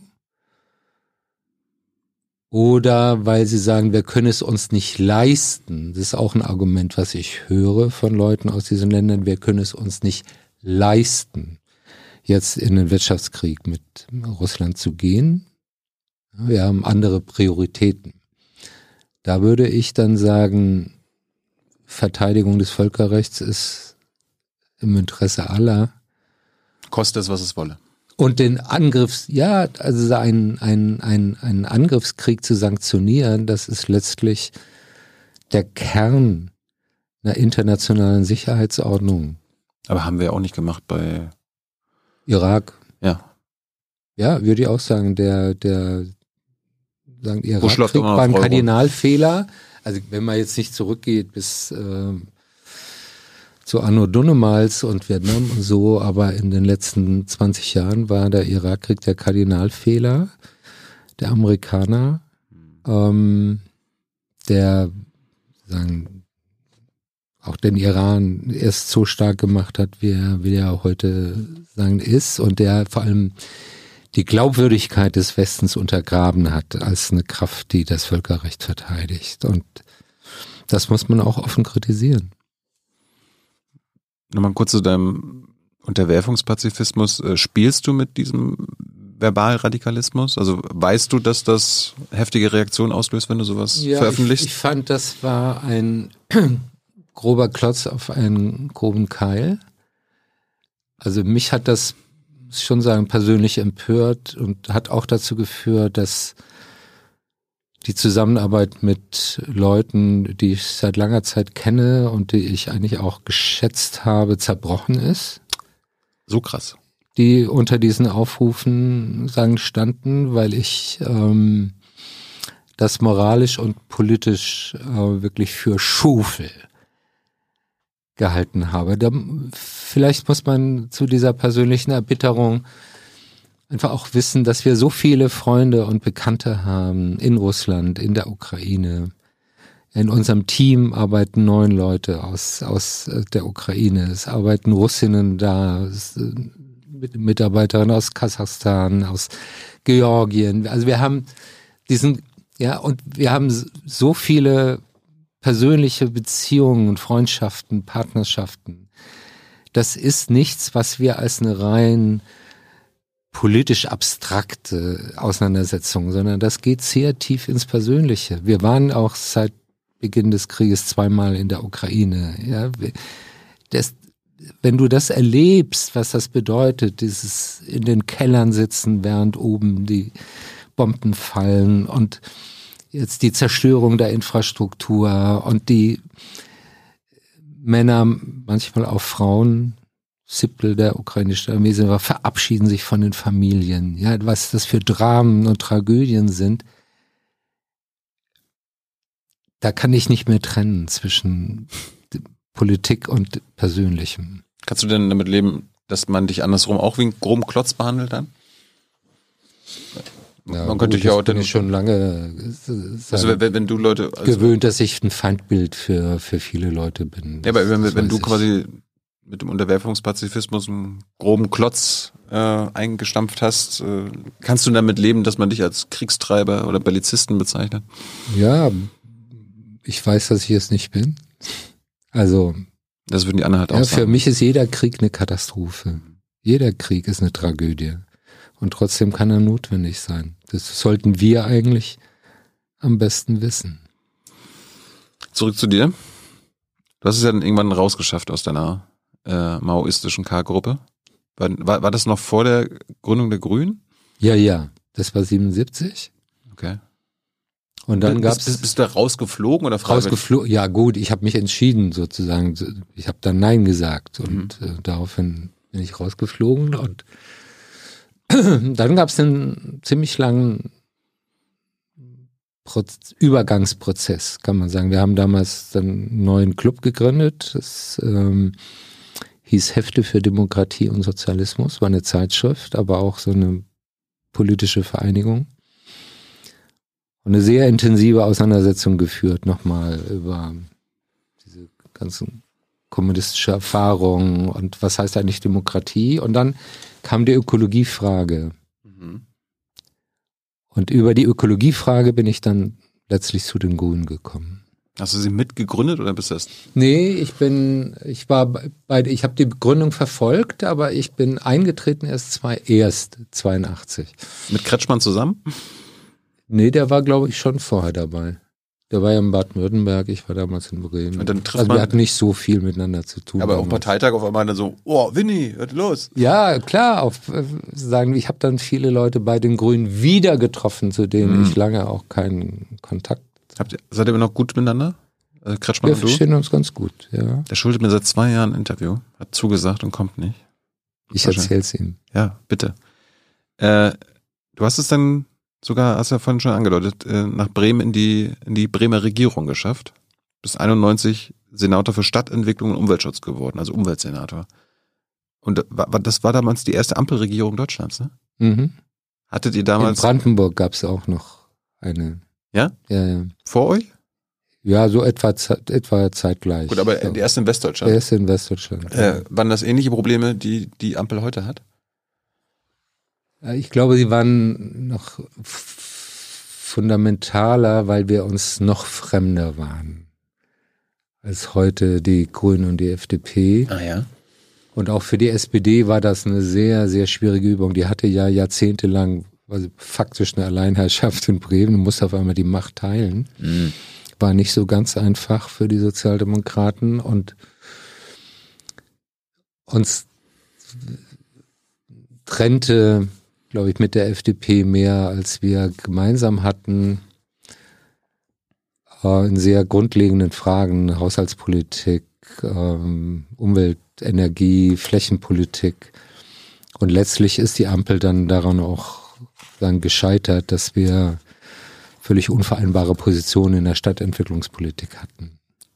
Die sogenannte Ja, Piepmatz-Affäre. ich wollte gerade sagen, Piepmatz-Affäre. Da warst du mit äh, beteiligt, ne? Ja, ich sagen, war ja Umwelt Stadtentwicklungssenator und wir haben Flächen als europäische ähm, Naturschutzflächen ausgewiesen nach der Vogelschutzrichtlinie, die von der FDP als Gewerbegebiet reklamiert wurden. Also unsere Linie oder meine Linie war Stadt am Fluss. Bremen hat so viele Brachflächen, so viele alte Industrie- und Hafenareale, jede Menge Platz für Entwicklung nach innen. Und FDP und Teile der SPD sagten, wir müssen mehr Gewerbeflächen am Stadtrand erschließen und so. Und das war letztlich der Konflikt, an dem es knallte, aber das war nur die Spitze eines ganzen Eisbergs von Missverständnissen. War auch vielleicht ein Fehler, wie wir diese Konflikte geführt haben. Du kannst eine Koalition nicht erfolgreich bestreiten ohne ein Mindestmaß an Kompromissbereitschaft und an gegenseitigem Vertrauen. Und wenn es immer nur darum geht, wer wen unter die Wasserlinie drückt, wer setzt sich gegen wen durch, Mhm.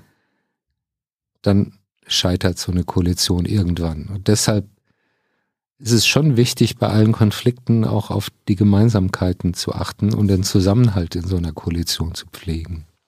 Und deine aktive Zeit ging dann 95 vorbei. Also du warst ja nicht mal im Bundestag und so. Ja, ich war dann nochmal in der Bremer Bürgerschaft und bin dann aber 97 zur Böll Stiftung gegangen. 20 Jahre hast du damit gemacht, ne? 21. 21, sorry. War eine tolle Zeit, also eine internationale politische Stiftung aufzubauen. Als wir angefangen haben, waren wir, hatten wir drei Auslandsbüros. Als ich gegangen bin, glaube ich, 32.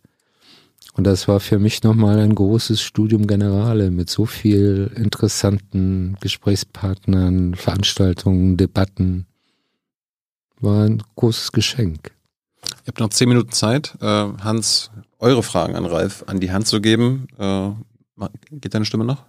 Geht noch gerade so. Ich wollte zum Schluss nochmal über, über die liberale Moderne reden. Äh, Du hast es so von selbst gesagt, ihr bezeichnet euch als Nicht-Regierungsorganisation. Warum? Na, wir sind ja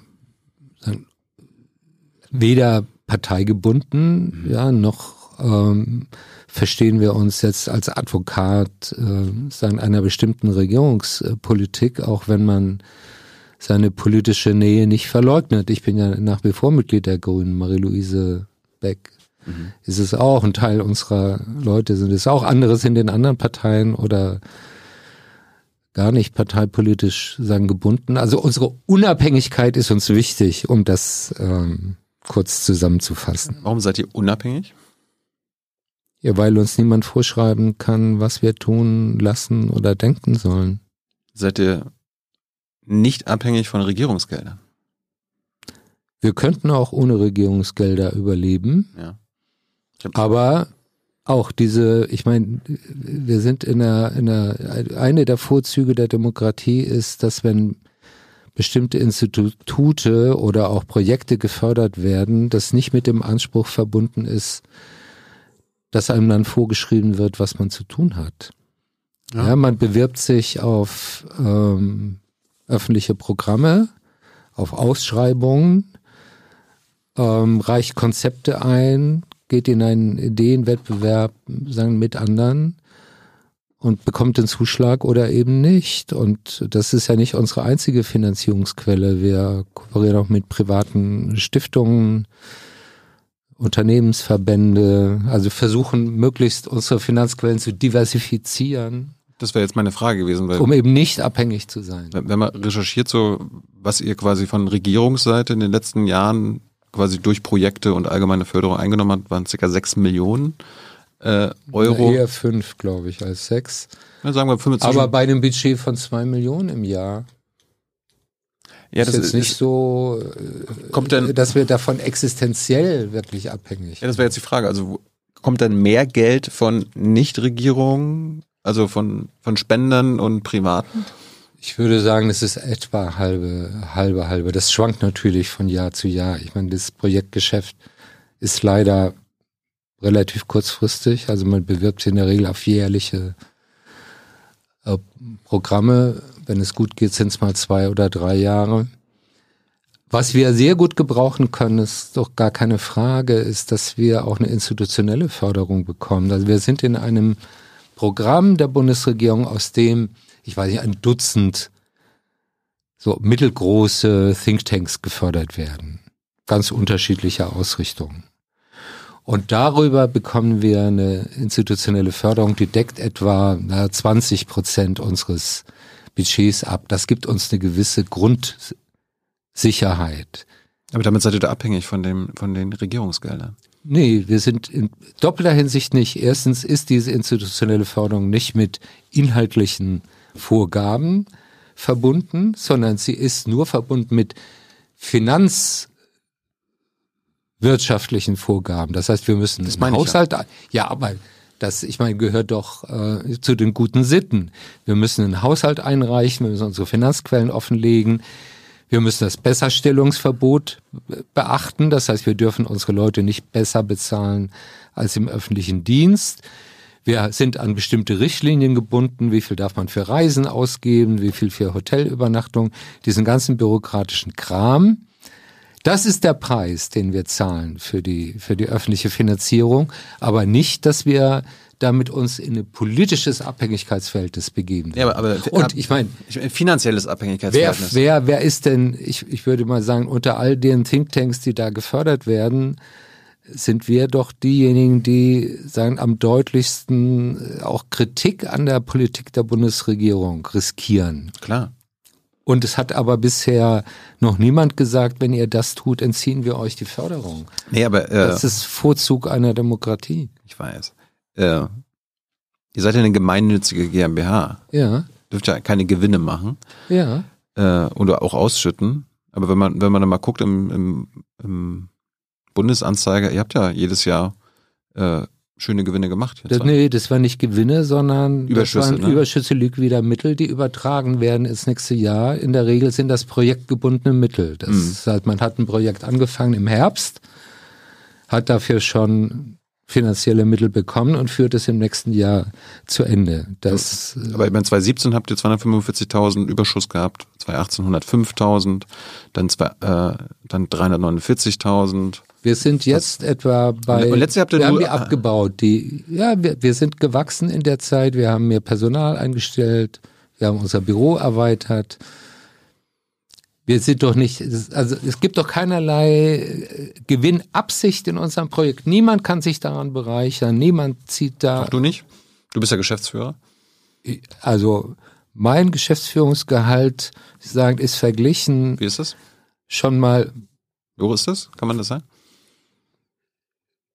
Es ist deutlich zu weniger, als ich etwa in der Böll Stiftung verdient habe. Und deutlich weniger als Leute, als Leute in vergleichbaren Positionen verdienen. Ist Deutlich es, weniger. Ist es geheim? Oder kannst du darüber? aber warum soll ich darüber reden, ja, wie viel ich verdiene? Ja, weil ihr gesagt, du hast, ihr macht eine transparente Arbeit, ihr müsst eh das alles veröffentlichen, dann, dann sag doch. Wir veröffentlichen das gegenüber unseren Zuwendungsgebern, ja. Ich habe noch nie Auskunft darüber. Aber die gegeben. Zuwendungsgeber sind doch auch wir. Ich hab nur, ich, ihr, ihr, kriegt doch, ihr kriegt doch Steuergeld. Ja. Und die, die Steuerzahler können sicher sein, dass wir uns nicht über Gebühr selbst bedienen. Wie können wir da? Wie können Weil wir das kontrolliert, es wird kontrolliert vom Finanzamt, es wird kontrolliert vom Bundesrechnungshof, es wird kontrolliert vom Bundespresseamt, das unser institutioneller Zuwendungsgeber ist. Den gegenüber legen wir unsere Zahlen komplett offen. Warum nicht allen? Warum nicht der Öffentlichkeit? Was?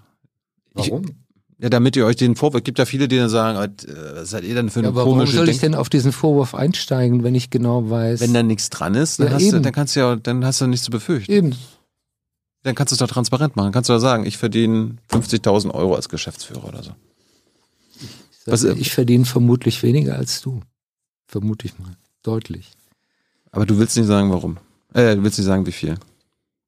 Wir haben bisher eine Politik, dass wir unsere Gehälter nicht gegenüber der Öffentlichkeit offenlegen, weil auch Leute damit zum Teil nicht einverstanden sind, zu sagen, wie viel sie verdienen. Ich wollte ja nur deins wissen. Du bist ja der Geschäftsführer. Mhm.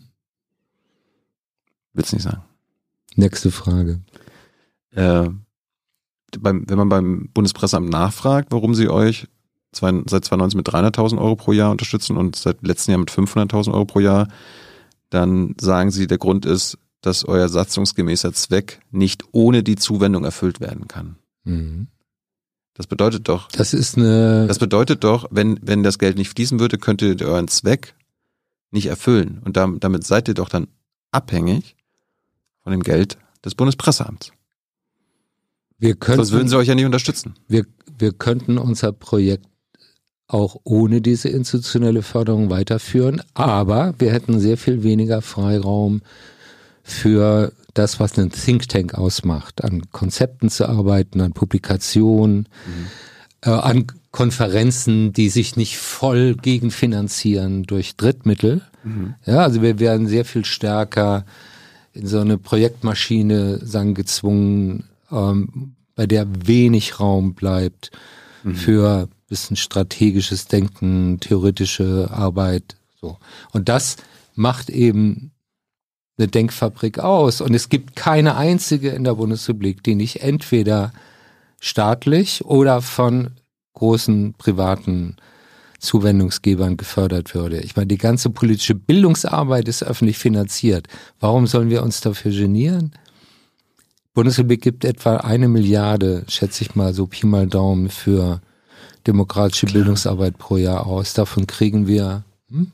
Ich, ich frage ich, ich so frag, Fingernagel. Ich, ich frage ja nur, weil du betont hast, dass ihr unabhängig seid. Ja. Wenn halt viele, viel Geld bei euch aus Regierungskreisen kommt, ob nun aus Ministerien oder Bundespresseamt, dann will ich halt wissen, könntet ihr ohne damit. Das hat jedenfalls unser, es hat jedenfalls unsere Arbeit bisher in keiner Weise zensiert. Hast du einen Tipp, wie ich auch an diese Förderung vom Bundespresseamt komme? Weil das ist ja quasi ohne Auflagen und so. Einfach ja, doch. Man ich muss auch 500.000 Euro. Muss bestimmte Kriterien äh, sagen erfüllen. Also ich will sagen, erfüllen wir einen gesellschaftlichen Auftrag. Ja, und ich glaube, da müssen wir uns nicht verstecken, wenn man mal anguckt, welche Veranstaltungen machen wir, welche nicht. Publikationen, wir auch nicht. Ja, wie viele Websites. Wäre auch nicht. Du könntest versuchen zu sagen, wir sind ein Think Tank, der macht politische Bildungsarbeit. Aber dann könnte ich nicht mehr sagen, wir machen unabhängigen Journalismus. Ja, wir machen auch nicht Journalismus. Aber ich meine, die öffentlich-rechtlichen ver- werden indirekt über Rundfunkgebühren finanziert. Kann man begründet das jetzt eine Abhängigkeit? Ja, aber die sind ja nicht von, die werden ja nicht von der Regierung finanziert. Wir Aber- werden aber auch nicht von der Regierung, sondern vom Parlament, der Haushaltsausschuss beschließt. Der Bundespresseamt ist Teil Parlament. der Regierung. Ja, aber der Haushalt wird vom Parlament beschlossen. Eine Sache habe ich noch. Ihr wurdet ja auch vom Familienministerium gefördert für dieses Projekt gegen Medien. Mhm. Da macht ihr ja hier die Seite Gegneranalyse. Habe ich mal geguckt. Habt ihr euch ja, also zwei Fallbeispiele habt ihr ja schon veröffentlicht. Mehr inzwischen. Fallstudien, ne, nee, nur zwei. Drei. Mhm. Nee, nee, nur zwei. Egal. Mhm. Also heute, ich habe heute nochmal Okay. aufgeguckt, einmal zu den Nachdenkseiten mhm. und einmal zu Kompakt. Mhm. Wenn man dann mal guckt, äh, das Familienministerium hat euch für letztes Jahr und dieses Jahr insgesamt 280.000 Euro dafür zur Verfügung gestellt. Aber das sind doch nicht nur die Fallstudien. Da, Ja, du, da hattest du einen selektiven Blick. Wir haben, Nee, nee, das steht, Wir das, haben das steht, in der, das kontinuierliche- steht in der Drucksache. wir haben kontinuierliche Berichterstattung Ja, über etwa ein Dutzend dieser Alternativmedien, ja, die wir kontinuierlich auswerten, analysieren, welche Botschaften werden da gesendet, welche Art von Debatten, welche Vernetzungen gibt es unter denen. Die sind in der Regel im rechtspopulistischen bis rechtsextremen Spektrum angesiedelt. Nachdenkseiten kommt von links, ist inzwischen, würde ich auch sagen, auch Querfront. Und die analysieren wir kontinuierlich. Die Fallstudien, das sind größere Projekte, wo wir uns intensiver mit einzelner dieser Seiten beschäftigen. Es gibt, es gibt das monatliche Monitoring. Mhm.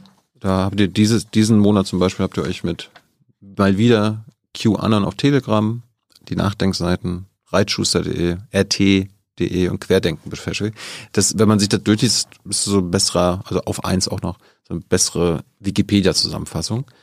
Und dann habt ihr nee, aber, nee, nee, nee, nee, Doch, Moment. doch, das, doch. Sind, das sind alles Originalanalysen und Berichte, die von Leuten angefertigt werden. Das sind keine Sekundärquellen, die sich sagen mit diesen Medien kontinuierlich auseinandersetzen. aber analytisch ist das nicht wirklich. Man, das sind, das sind zehn du, Zeilen. hast, du hast ja auch nur den Kurzbericht hier.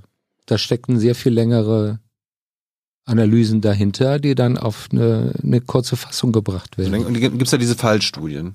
Eine Fallstudie ist Soll ja, ich dir mal sagen, wie viele Leute an diesem Projekt hauptamtlich arbeiten? ja, das wollte ich ja gerade wissen. Wo, Anderthalb. Wo ihr, So, und Anderthalb dazu, Leute? und dazu kommt, und dazu, 280.000 und dazu Euro? kommt, Moment, Moment, dazu kommen Honorare für Autoren, Das, das, diese Fallstudien haben einen Autoren jeweils.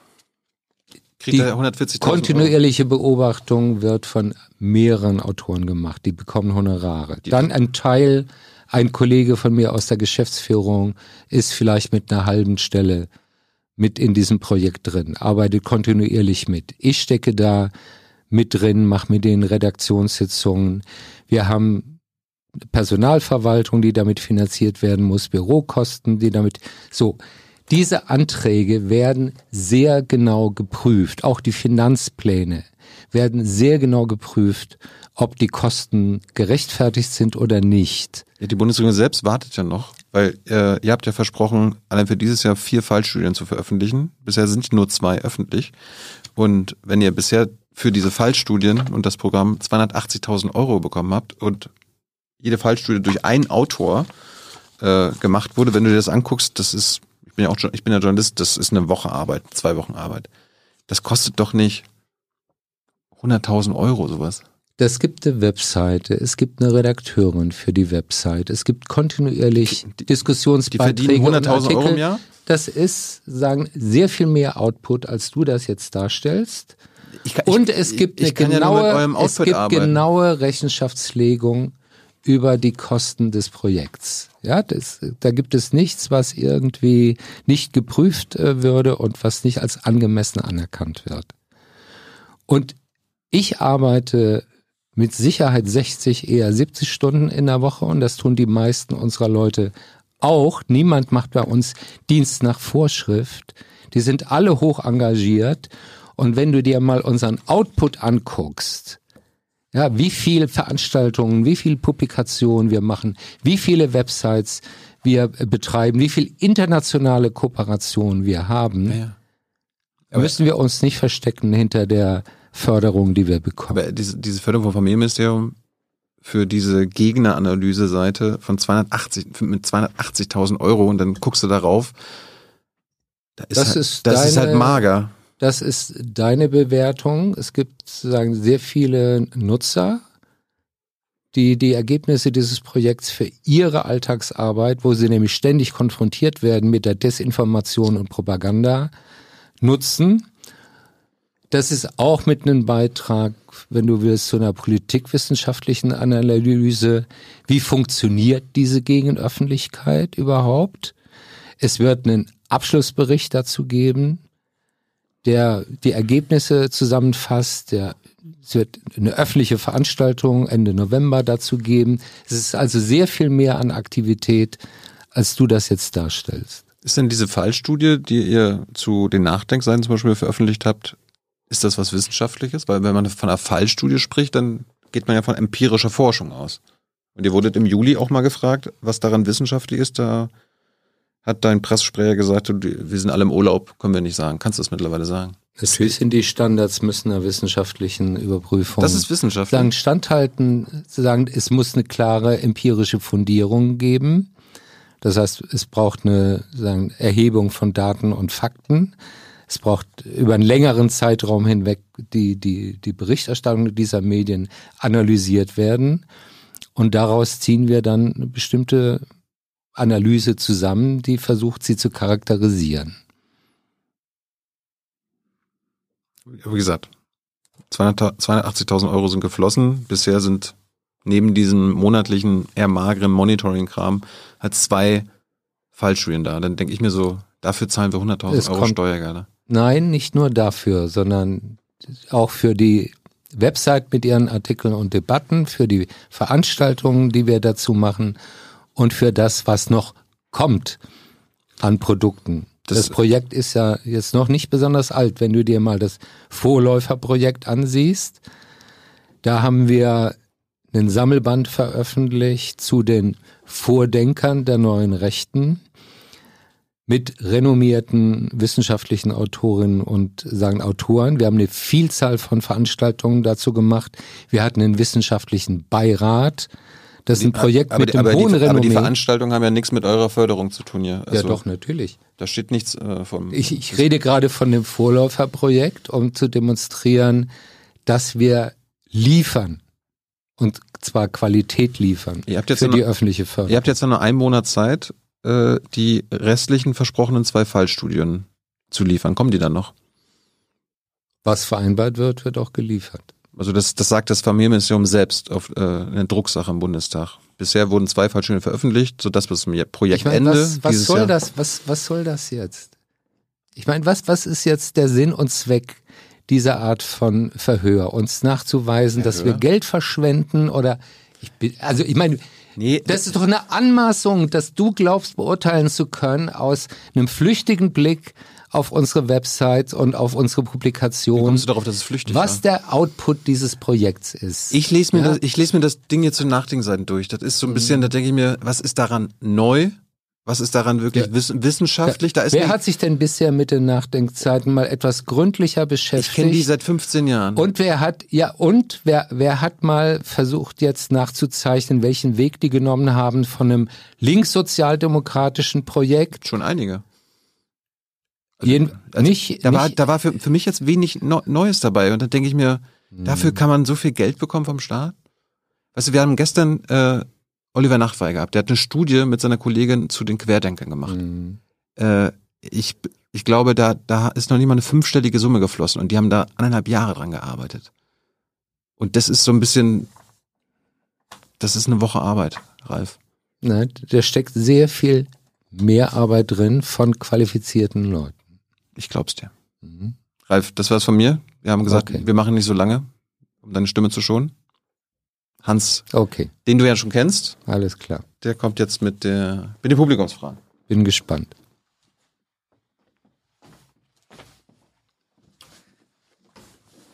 Ist noch genug Tee da oder magst du noch Ja, ein es bisschen? geht noch. Geht noch? Nicht mehr zu lange.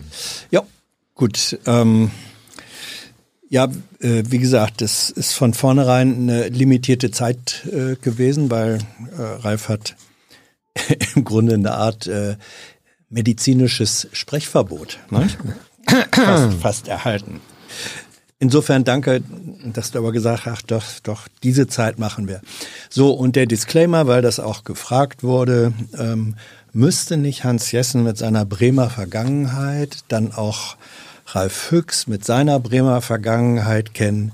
Ja. Wir kennen uns. Wir kennen uns. Äh, wenn man politischer Redakteur in Bremen war, kannte man natürlich den Umweltsenator und Bremen ist sehr klein und es ist wahr und ist unvermeidlich, dass man sich da ziemlich häufig über den Weg läuft. Da konnte man dann und kann man auch Veränderungen wahrnehmen äh, in ihren einzelnen Schritten. Das ist auch spannend. Ähm, so, ein paar Punkte vorab, äh, weil du gesagt hattest, äh, liberale Demokratie sei ja eigentlich ein Oxymoron. Da wurde darauf hingewiesen, nein, da irrt er sich im Begriff. Es ist eine Tautologie, der mm. weiße Schimmel, weil Oxymoron schwarzer Schimmel äh, ähm, wäre der klar. schwarze Schimmel. Ne? Ja, Gut, ja, korrekt. So und dann, wir kommen nicht umhin. Äh, die die Frage von Geld äh, ist ja immer sehr interessant. Ähm, ich habe einfach mal geguckt. Ähm, öffentlich ist, dass geschrieben wurde. Boah, Vorstand bei Bölz verdient so ungefähr gute 100.000 äh, im Jahr und wenn du jetzt äh, ja. Mehr, gut, wenn du sagst, also das wären dann, ich sag mal über den Daumen so ungefähr 10.000 im Monat, roundabout. Wenn du jetzt sagst, jetzt deutlich weniger, dann kann man, könnte man daraus abschätzen, würde ich jetzt mal sagen, ist es irgendwo in so einem mittleren, gut mittleren vierstelligen Bereich, wäre meine persönliche Vermutung was hm. ich nicht zu viel fände für eine 60-Stunden-Woche, um es mal so zu sagen. Ähm, kannst jetzt einen Kopf schütteln oder so. ja, ja, ja, alles gut. Gut. So, äh, dann ein paar Fragen, äh, die auch schon vorab im äh, Junge Naiv Forum gestellt wurden. Zum Beispiel ähm, äh, die Frage, du warst als Co-Vorsitzender der Böll Stiftung, einer der ersten, der grünes Wachstum als Programm der Grünen Partei formuliert hat. Das ist jetzt zehn Jahre her. Bisher ist von grünem Wachstum nirgends was zu sehen und in der Wissenschaft wird grünes Wachstum meist als unerfüllbare Wunschvorstellung gesehen. Ist dir jemals der Gedanke gekommen, dass du damit dem Klimaschutz vielleicht mehr geschadet haben könntest als alle Klimaleugner zusammen? Hm. Also da stimmen gerade mehrere sagen, Aussagen nicht, dass man ähm, das Wachstum nicht entkoppelt werden könnte von Umweltzerstörung. Das ist ja die mhm. Bedeutung von grünem Wachstum. Ja, wenn wir mal die Bundesrepublik sagen, angucken, dann sind wir etwa bei Reduktion von CO2-Emissionen von 40 Prozent. Seit 1990 Wirtschaftsleistung hat sich fast verdoppelt. So, EU etwas weniger CO2-Reduktion, etwas weniger äh, Wirtschaftswachstum, aber auch da ist schon Entkopplung sichtbar. Das ist übrigens in fast allen entwickelten Industriestaaten der Fall. Schweden noch stärker als wir und noch ein paar andere sagen Länder. Das heißt, wir sind schon in einem Prozess über mehr Ressourcen- und Energieeffizienz, also aus weniger Energieeinsatz mehr Wohlstand erzeugen, über Substitution fossiler durch erneuerbare Energien, uns von fossilen Energierohstoffen und CO2-Emissionen zu befreien. Und zu behaupten, das wäre nicht möglich, das ist etwa ein Axiom wie die Erde ist flach. Ja, wenn wir in einer wachsenden Welt leben, Richtung 10 Milliarden Weltbevölkerung, etwa Verdoppelung der Weltwirtschaft in den nächsten 25, 30 Jahren, weil wir Milliarden Menschen haben, die noch aus der bitteren Armut sich in ein halbwegs wohlhabendes Leben hocharbeiten wollen. Dann haben wir nur eine Chance, den ökologischen Kollaps zu verhindern, wenn wir den Schwenk zu grünem Wachstum schaffen. Das ist die große Herausforderung. Du kennst So, Ulrike Herrmann, die vor ein paar Tagen hier Um gesessen hat mit ihren Thesen. Ja, das die Frage wurde auch gefragt. Was hältst du denn von der und ihrem Ansatz, die sagt, äh, Wachstum äh, geht nicht in einer Welt, die jetzt schon Ich meine, erstens wächst sie, das das liegt Ja. doch gar nicht in unserer Disposition. Mhm. Ja, das sagen die Entwicklungsländer. Afrika ist, beginnt gerade erst mit dem Industrialisierungs sagen, Prozess. Die Wachstumsraten in den Entwicklungs- und Schwellenländern sind irgendwo trotz aller Krisen zwischen drei, vier, fünf, sieben Prozent pro Jahr. Das heißt, wir sind in einer wachsenden Weltökonomie und wir können Schrumpfgerman spielen, so viel wir wollen. Das ist für das Erdklima praktisch irrelevant mit unseren 2% Anteil an den CO2-Emissionen. Und de, den Leuten zu verkünden, ihr müsst jetzt massiv euren Lebensstandard reduzieren, um das Klima zu retten. Ich meine, wo soll es dafür demokratische Mehrheiten geben? Das läuft auf eine Art von ökologisch autoritärem Notstandsstaat sagen raus, der den Verzicht und das Verbot durchsetzen muss, statt auf Innovation und Kreativität und Aufbruch zu setzen. Also ich finde, das ist eine Vorstellung, die ist sowohl weltfremd, sie ist aber auch demokratiefeindlich.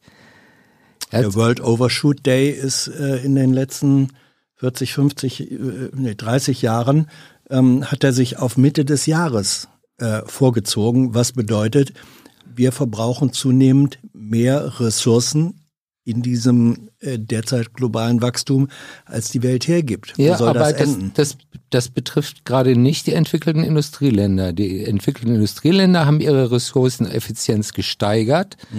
Also wir verbrauchen heute weniger etwa an mineralischen Rohstoffen als noch vor 20 Jahren, obwohl die Wirtschaftsleistung deutlich gewachsen ist.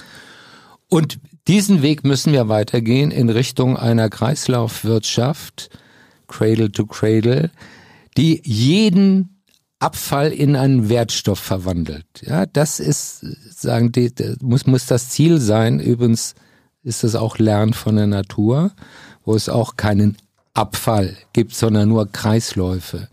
Ich sage doch nicht, das ist einfach zu machen oder das wäre irgendwie jetzt schon alles auf äh, gutem Wege, aber zu behaupten, das sei unmöglich, das ist im Grunde eine Aussage, der Planet ist nicht mehr äh, zu retten, weil wir werden nicht die, den großen Rest der Welt zwingen können, auf Wohlstand zu verzichten.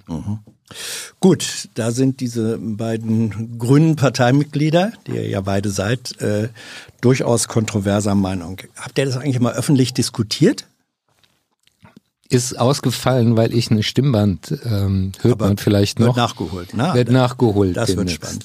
Gut, dann äh, Frage war auch äh, aus dem Forum, ähm, welchen Einfluss hatte die Fusion von Die Grünen und Bündnis 90 auf die politische Ausrichtung deiner Partei? Das ist eine interessante Frage, ähm, die durchaus kontrovers beantwortet äh, wird. Ich habe immer ähm, sehr viel gehalten von den Bürgerrechtlern aus dem Osten, weil sie dieses Element bei den Grünen stärker gemacht haben, nicht alles auf staatliche Politik zu setzen, ähm, sondern mehr auf Eigeninitiative und bürgerschaftliches Engagement zu setzen und auf Selbstverantwortung, dass das Elemente von, von Demokratie sind, ähm, die diese Bürgerrechtler aus dem Osten f- sagen, verkörpert haben, aber wo man sagen muss, dass sie, dass sie nicht ähm, in die Mehrheit der Bevölkerung in der ehemaligen DDR sich, sich fortgepflanzt haben. Und man die, ich glaube, heute spürt man den Unterschied kaum noch zwischen Grünen, die aus dem Osten kommen und solchen, also irgendwann muss man sich von solchen Kategorien auch trennen. Ja, wie lange wollen wir unterscheiden noch Na, es zwischen die Frage Ostdeutschen ja, und Westdeutschen? welchen, welchen Einfluss auf die Entwicklung der Partei hat diese Fusion gespielt? Das ist ja, eine andere Frage als äh, wie viel davon merkt man heute. Es Noch? sind ja viele Repräsentanten aus dem Osten dann auch. Marianne ähm, Birtler. Ja, also entweder Bundesvorsitzende oder Parlamentarier und in den äh, Jahren nach 1990, als die Westgrünen ja rausgeflogen sind, haben die haben, Osten euch den parlamentarischen Arsch genau, gerettet, ja. So war's. Ohne oh. die hätten die Grünen wahrscheinlich gar nicht überlebt. Äh, würdest du äh, als Vertreter der liberalen Moderne heute FDP wählen? Also ich würde es nicht äh, prinzipiell ausschließen, aber ich finde, dass die FDP in vieler Hinsicht äh, Nachholbedarf hat. Das betrifft auch die ökologische Frage. Ich finde ihre Politik da nicht überzeugend, ist eher immer noch Abwehr und Bremsen, als selber ein offensives äh, Konzept zu verfolgen. Und also ist mir immer noch ein bisschen zu stark eine Verengung auf Marktliberalismus. Kannst du den Unterschied, nächste Frage, zwischen liberal und neoliberal knapp definieren? Ja, der Begriff neoliberal äh, wird ja inzwischen so als polemischer Kampfbegriff benutzt für Marktradikalismus. Mhm. Das sind wir mit Sicherheit nicht. Wir sind eher Richtung sozialliberal und ökoliberal. Aber eigentlich, das muss man doch noch zur Ehrenrettung sagen, hat er eine ganz andere Geschichte. Die mhm. Neoliberalen waren nämlich diejenigen, die Ende der 30er Jahre sagten, wir müssen den Liberalismus erneuern, weil mhm. er versagt hat, vor allem in der großen Weltwirtschaftskrise und gegenüber dem Aufstieg der faschistischen, mhm. totalitären sagen, Bewegungen. Ähm, Im Grunde war das eine Erneuerung des, des Liberalismus und in dieser Hinsicht versuchen wir daran wieder anzuknüpfen. Also sozusagen nicht den ökonomischen Neoliberalismus, sondern ähm, den ähm, geistigen oder freiheitlichen äh, Neoliberalismus? Ja, das, wir brauchen liberale oder freiheitliche Antworten auf diese großen Herausforderungen, die da auf uns zurollen, ob das Klimawandel ist oder Digitalisierung oder jetzt der neue Konflikt mit den autoritären Mächten. So, und Liberalismus wird sich nur behaupten können, wenn er sich immer weiterentwickelt und Antworten auf diese neuen Fragen findet. Sonst wird er irgendwann zu einer Sache von gestern. Im Grunde führt die nächste Frage diesen, das fort. Äh, es wird angemerkt, du sagst, man darf keine Gebiete äh, annektieren. Ähm, setzt du dich dafür ein, dass Syrien die Golanhöhen zurückbekommt und die Westsahara ein Staat wird und äh, die hm. Besatzung Marokkos endet?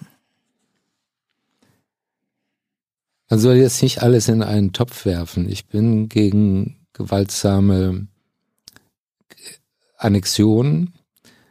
Man muss aber natürlich die Geschichte dieser Konflikte mit bedenken. Mit der Westsahara und Marokko kenne ich mich zu wenig aus, ja, um wirklich Golan. urteilsfähig ja. zu sein. Und Golan, ich bin mir sicher, dass Israel bereit sein wäre, über eine Rückgabe des Golans zu verhandeln, wenn es einen stabilen Friedensvertrag mit Syrien gäbe.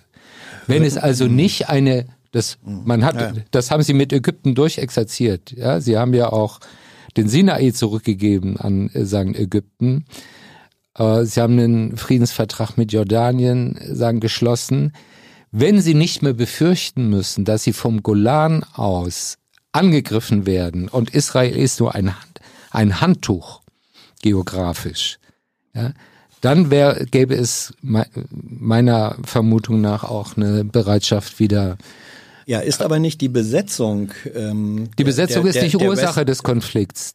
Aber, die Besetzung aber sie, ist Folge, dass sie, Israel angegriffen sie, worden ist also das zweimal. Gibt ja, es gibt ja äh, doch dialektische Prozesse und äh, selbst wenn etwas, wenn man so argumentiert wie du und sagst, das ist nicht die Ursache des Konflikts, sondern die Folge, diese Folge perpetuiert den Konflikt und verhindert dann das, was du als Voraussetzung für einen Rückzug ansiehst. Also dass Syrien gegenüber Israel oder sagen das syrische Regime gegenüber Israel feindselig eingestellt ist, liegt nicht an der Besatzung des Golan, sondern dass sie sich bis heute nicht ausgesöhnt haben mit der Existenz mhm. eines jüdischen Staats im Nahen Osten.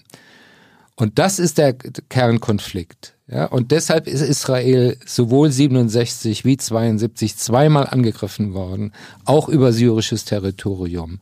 Und die Besetzung des Golan ist eine Folge davon. Wenn man den Grundkonflikt lösen kann, dann kann man meines Erachtens auch die territorialen Konflikte wieder lösen. Mhm. Und Russland ja. ist nie aus der Ukraine angegriffen oder bedroht worden. Ja, das ist der große Unterschied. Du sprichst dich immer, nächste Frage, für die Souveränität von Staaten aus. Wie verhält es sich mit Thinktanks und NGOs, die sich in anderen Staaten oder in die Geschicke anderer Staaten einmischen, um dort Regime Changes zu befeuern? Also wir leben in einer Welt, in der doch alle Staaten zumindest formal bestimmte Regeln akzeptiert haben. Die UN-Charta, die Charta der Menschenrechte, ähm, in Europa die Grundsätze der OSZE und so. Und ich finde es vollkommen legitim und richtig, wenn es eine Zusammenarbeit gibt zwischen der Zivilgesellschaft zur Verteidigung dieser Regeln, Rechte und Werte. Also eine Solidarität unter Demokraten, so kannst du es auch ausdrücken. Ja, und ähm, internationale Solidarität war schon mal eine große Maxime der Arbeiterbewegung, also dass diejenigen sich gegenseitig unterstützen, die für Demokratie, Freiheit, soziale Gerechtigkeit kämpfen. Das ist sogar im Rahmen des Völkerrechts völlig legitim. Back to Germany. Welche Demokratiedefizite siehst du in Deutschland äh, aktuell und welche drei Demokratie- oder Demokratisierungsreformen würdest du gerne implementiert sehen?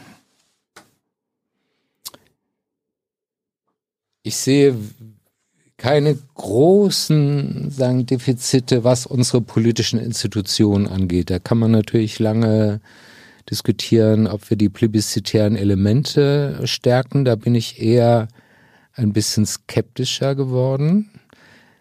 Äh, ich war Warum? mal ein Warum? ziemlicher Verfechter ja. auch von Volksentscheiden auf nationaler Ebene. Für bestimmte Fragen würde ich das immer noch äh, nicht ausschließen wollen, aber es hat sich eben doch gezeigt, dass solche Plebiszite äh, sehr leicht ähm, gehijackt werden können für politische Simplifizierung, für populistische äh, sagen Kampagnen. In der Regel sind politische Entscheidungen eben doch sehr viel komplexer als nur schwarz-weiß oder ja-nein. Und dafür haben wir parlamentarische Institutionen, also Prozesse von Abwägungen den Versuch, Kompromisse auszuhandeln. Den es aber am Element der, Demo, der direkten Demokratie mangelt. Ja, wobei ich äh, schon darauf bestehe, dass es eine demokratische Legitimation. Ja, ja, ja, völlig klar. Aber äh, Demokratie gibt. legitimiert. Also auf kommunaler Ebene bin ich sehr für direkte Bürgerbeteiligung, mhm. wo es um die eigenen unmittelbaren sagen, Angelegenheiten geht.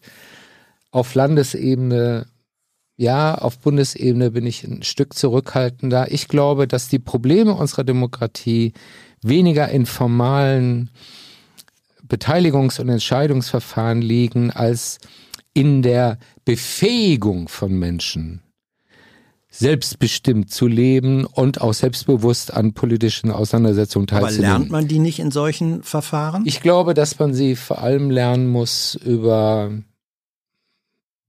Bildung, Bildungsprozesse. Und da sind unsere Schulen besser geworden, aber immer noch nicht wirklich gut.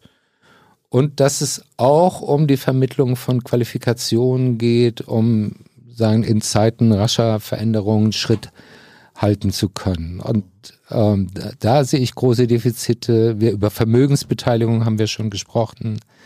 Ja, also ich würde eher sagen, wir müssen die soziale Demokratie stärken ja. soziale Teilhabemöglichkeiten und Chancen äh, sagen stärken und politisch wieder die Parlamente gegenüber der Exekutive. Mir sind Parlamente zu oft eigentlich nur ähm, Anhängsel von seiner Regierungspolitik.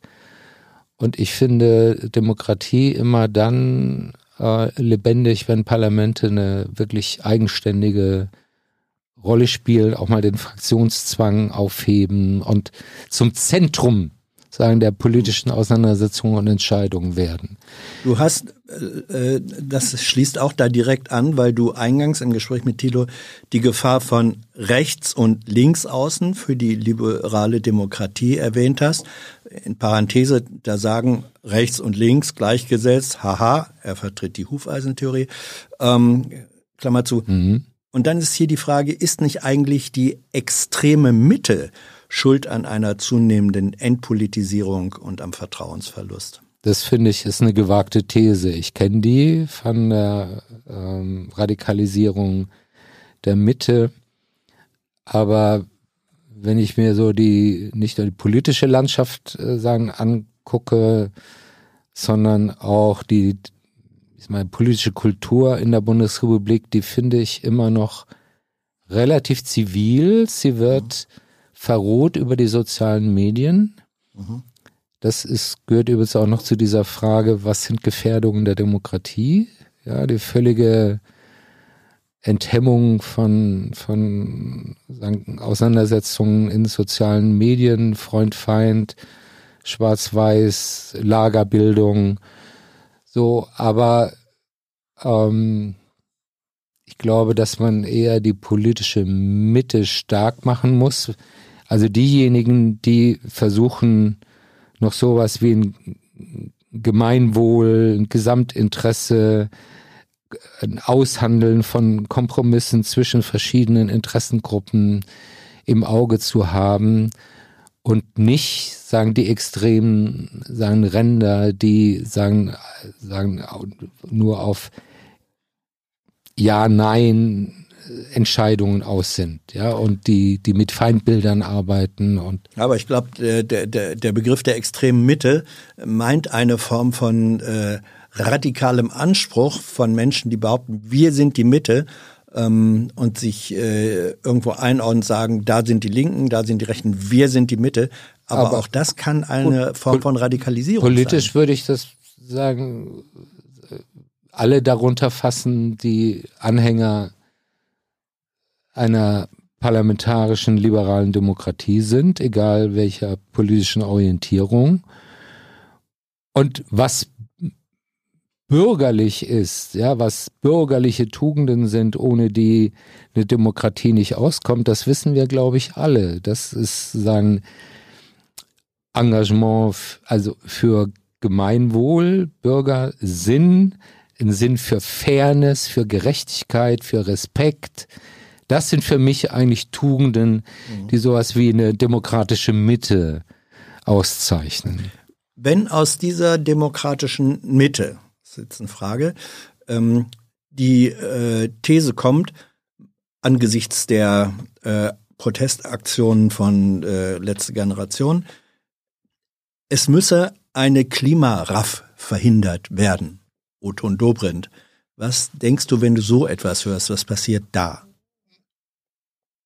Also droht uns eine Klimaraff? Ist das also überhaupt das, zulässig, äh, solche Be Begriffe für diese Aktionen? Also das Erste ist, dass ich Quatsch finde, ähm, letzte Generation in die Raff-Ecke zu drängen. Das ist, sagen Demagogie. Äh, und das nimmt die Motive dieser Leute nicht ernst. Äh, auch, dass sie bisher jedenfalls strikt am Prinzip der Gewaltfreiheit festhalten. Keine Gewalt gegen Person auch keine ernsthaften Sachbeschädigungen, wenn sie, was ich barbarisch finde, äh, sagen Gemälde mit äh, Tomatensuppe bewerfen, wissen Sie, da ist eine Glasscheibe dazwischen. Also da gibt es sagen von von Seiten dieser Bewegung noch eine Scheu, bestimmte Grenzen zu überschreiten und dafür sollte man sie eher loben, als äh, sie zu verdammen. Aber aus meiner eigenen Geschichte und ich war mal nicht so weit weg, darüber haben wir vorhin ja, ja. geredet, von Leuten, die dann zur RAF gegangen sind. Weiß ich, dass es eine Gefahr gibt der Selbstradikalisierung, wenn man sich in so eine Verzweiflung hineinsteigert. Es geht jetzt um die Zukunft der Gattung. Wir sind die letzte Generation. Ja, im, äh, nach uns gibt es eigentlich keine, keine Zukunft mehr. Das ist eine, ich würde sagen, äh, gefährliche Weltsicht, die eine auch dazu führen kann, dass jedes Mittel legitim ist, jedes Mittel legitim ist, um den Untergang der Menschheit äh, zu verhindern. Und das ist schon was, womit sich diese Protestgeneration sagen auseinandersetzen muss, dass nicht das Ziel rechtfertigt nicht jedes Mittel. Und es, man, man muss sagen, die, die Grenzen demokratischer Kultur respektieren, weil wir sonst in eine Art von Bürgerkrieg rutschen und, und eine Verrohung der Auseinandersetzung. Dafür würde ich sagen, diese Generation gerne bewahren. Und gleichzeitig müssen wir ihr Anliegen ernst nehmen. Und wenn, wenn sie jetzt in diese Klimaraffecke geschoben werden, das ist äh, gerade von denen, die den Klimawandel bisher unter ferner Liefen Herr Dobrindt behandelt Verkehrsminister. Haben. Vergiss es. Ja. ja. Drei letzte Fragen. Ähm, erstens, was denkst du über das heutige China, gerade mit deiner politischen äh, Frühphase, sagen wir mal? Also das, das politische China, sein, sein Agieren, sein globales äh, Agieren, seine ökonomische, möglicherweise auch militärische Strategie? Ich finde, ich, also mich erschreckt das ein Stück weil da etwas zusammenkommt, von dem wir lange dachten, dass es ähm, nicht zusammenfinden würde, nämlich eine zunehmend totalitäre Kontrolle der Gesellschaft bis über das Denken der Menschen, Verhaltenssteuerung, Verhaltenskontrolle, Verfolgung jeder abweichenden Meinung, so. Mit einem hohen Maß an ökonomischer Dynamik, äh, und auch an, an technologischem Know-how. Ja, und das ist eine sehr gefährliche Kombination. Ähm, das ist eine Art von, von Hightech-Totalitarismus, der sich da herausbildet. Und wenn damit noch zusammenkommt der Anspruch, künftig die Welt nach den eigenen Regeln bestimmen zu wollen und China macht eine systematische Geopolitik, um seinen globalen Einfluss auszubauen, das finde ich schon ist eine Bedrohung für sagen, eine, eine demokratische Zukunft. War es richtig, dass Scholz nach China geflogen ist für seinen Tagesausflug? Natürlich muss man sagen, den, den Dialog mit der chinesischen Führung äh, führen, aber man muss eben auch sehr deutlich sagen, womit wir nicht einverstanden sind. Und vor allem müssen wir deutlich machen, dass wir nicht erpressbar sind. Das ist die große Gefahr, dass wir durch die ökonomischen Abhängigkeiten, die China aufgebaut hat, etwa bei den Rohstoffen, auch übrigens den Rohstoffen für die Energiewende, die kommen ja, ja. zu 80 Prozent aus China, ja, dass wir uns politisch nicht erpressen lassen. Das ist, wenn er diese Botschaft in Peking verkündet hat, hat sich die Reise gelohnt. Können wir stolz darauf sein, dass Deutschland zu den Top 5 Waffenexporteuren der Welt gehört? Also auf Waffenexporte kann man, glaube ich, nie äh, stolz sein. Die Frage ist, ähm, ob sie notwendig sind, wenn man, solange man Armeen für notwendig hält als Mittel der Abschreckung und der Friedenssicherung. Und wenn wir Mitglied von einem, in einem Militärbündnis sind, dann können wir jedenfalls nicht ähm, sagen, unseren Bündnispartnern Waffenlieferungen verweigern und auch, ich würde sagen, Staaten, die einen Mindeststandards an Menschenrechten und sagen Garantie und, und äh, Demokratie gewährleisten, wo ich ausgesprochen kritisch bin, ist äh, diktatorische, äh, tyrannische Regimes mit Waffen zu beliefern.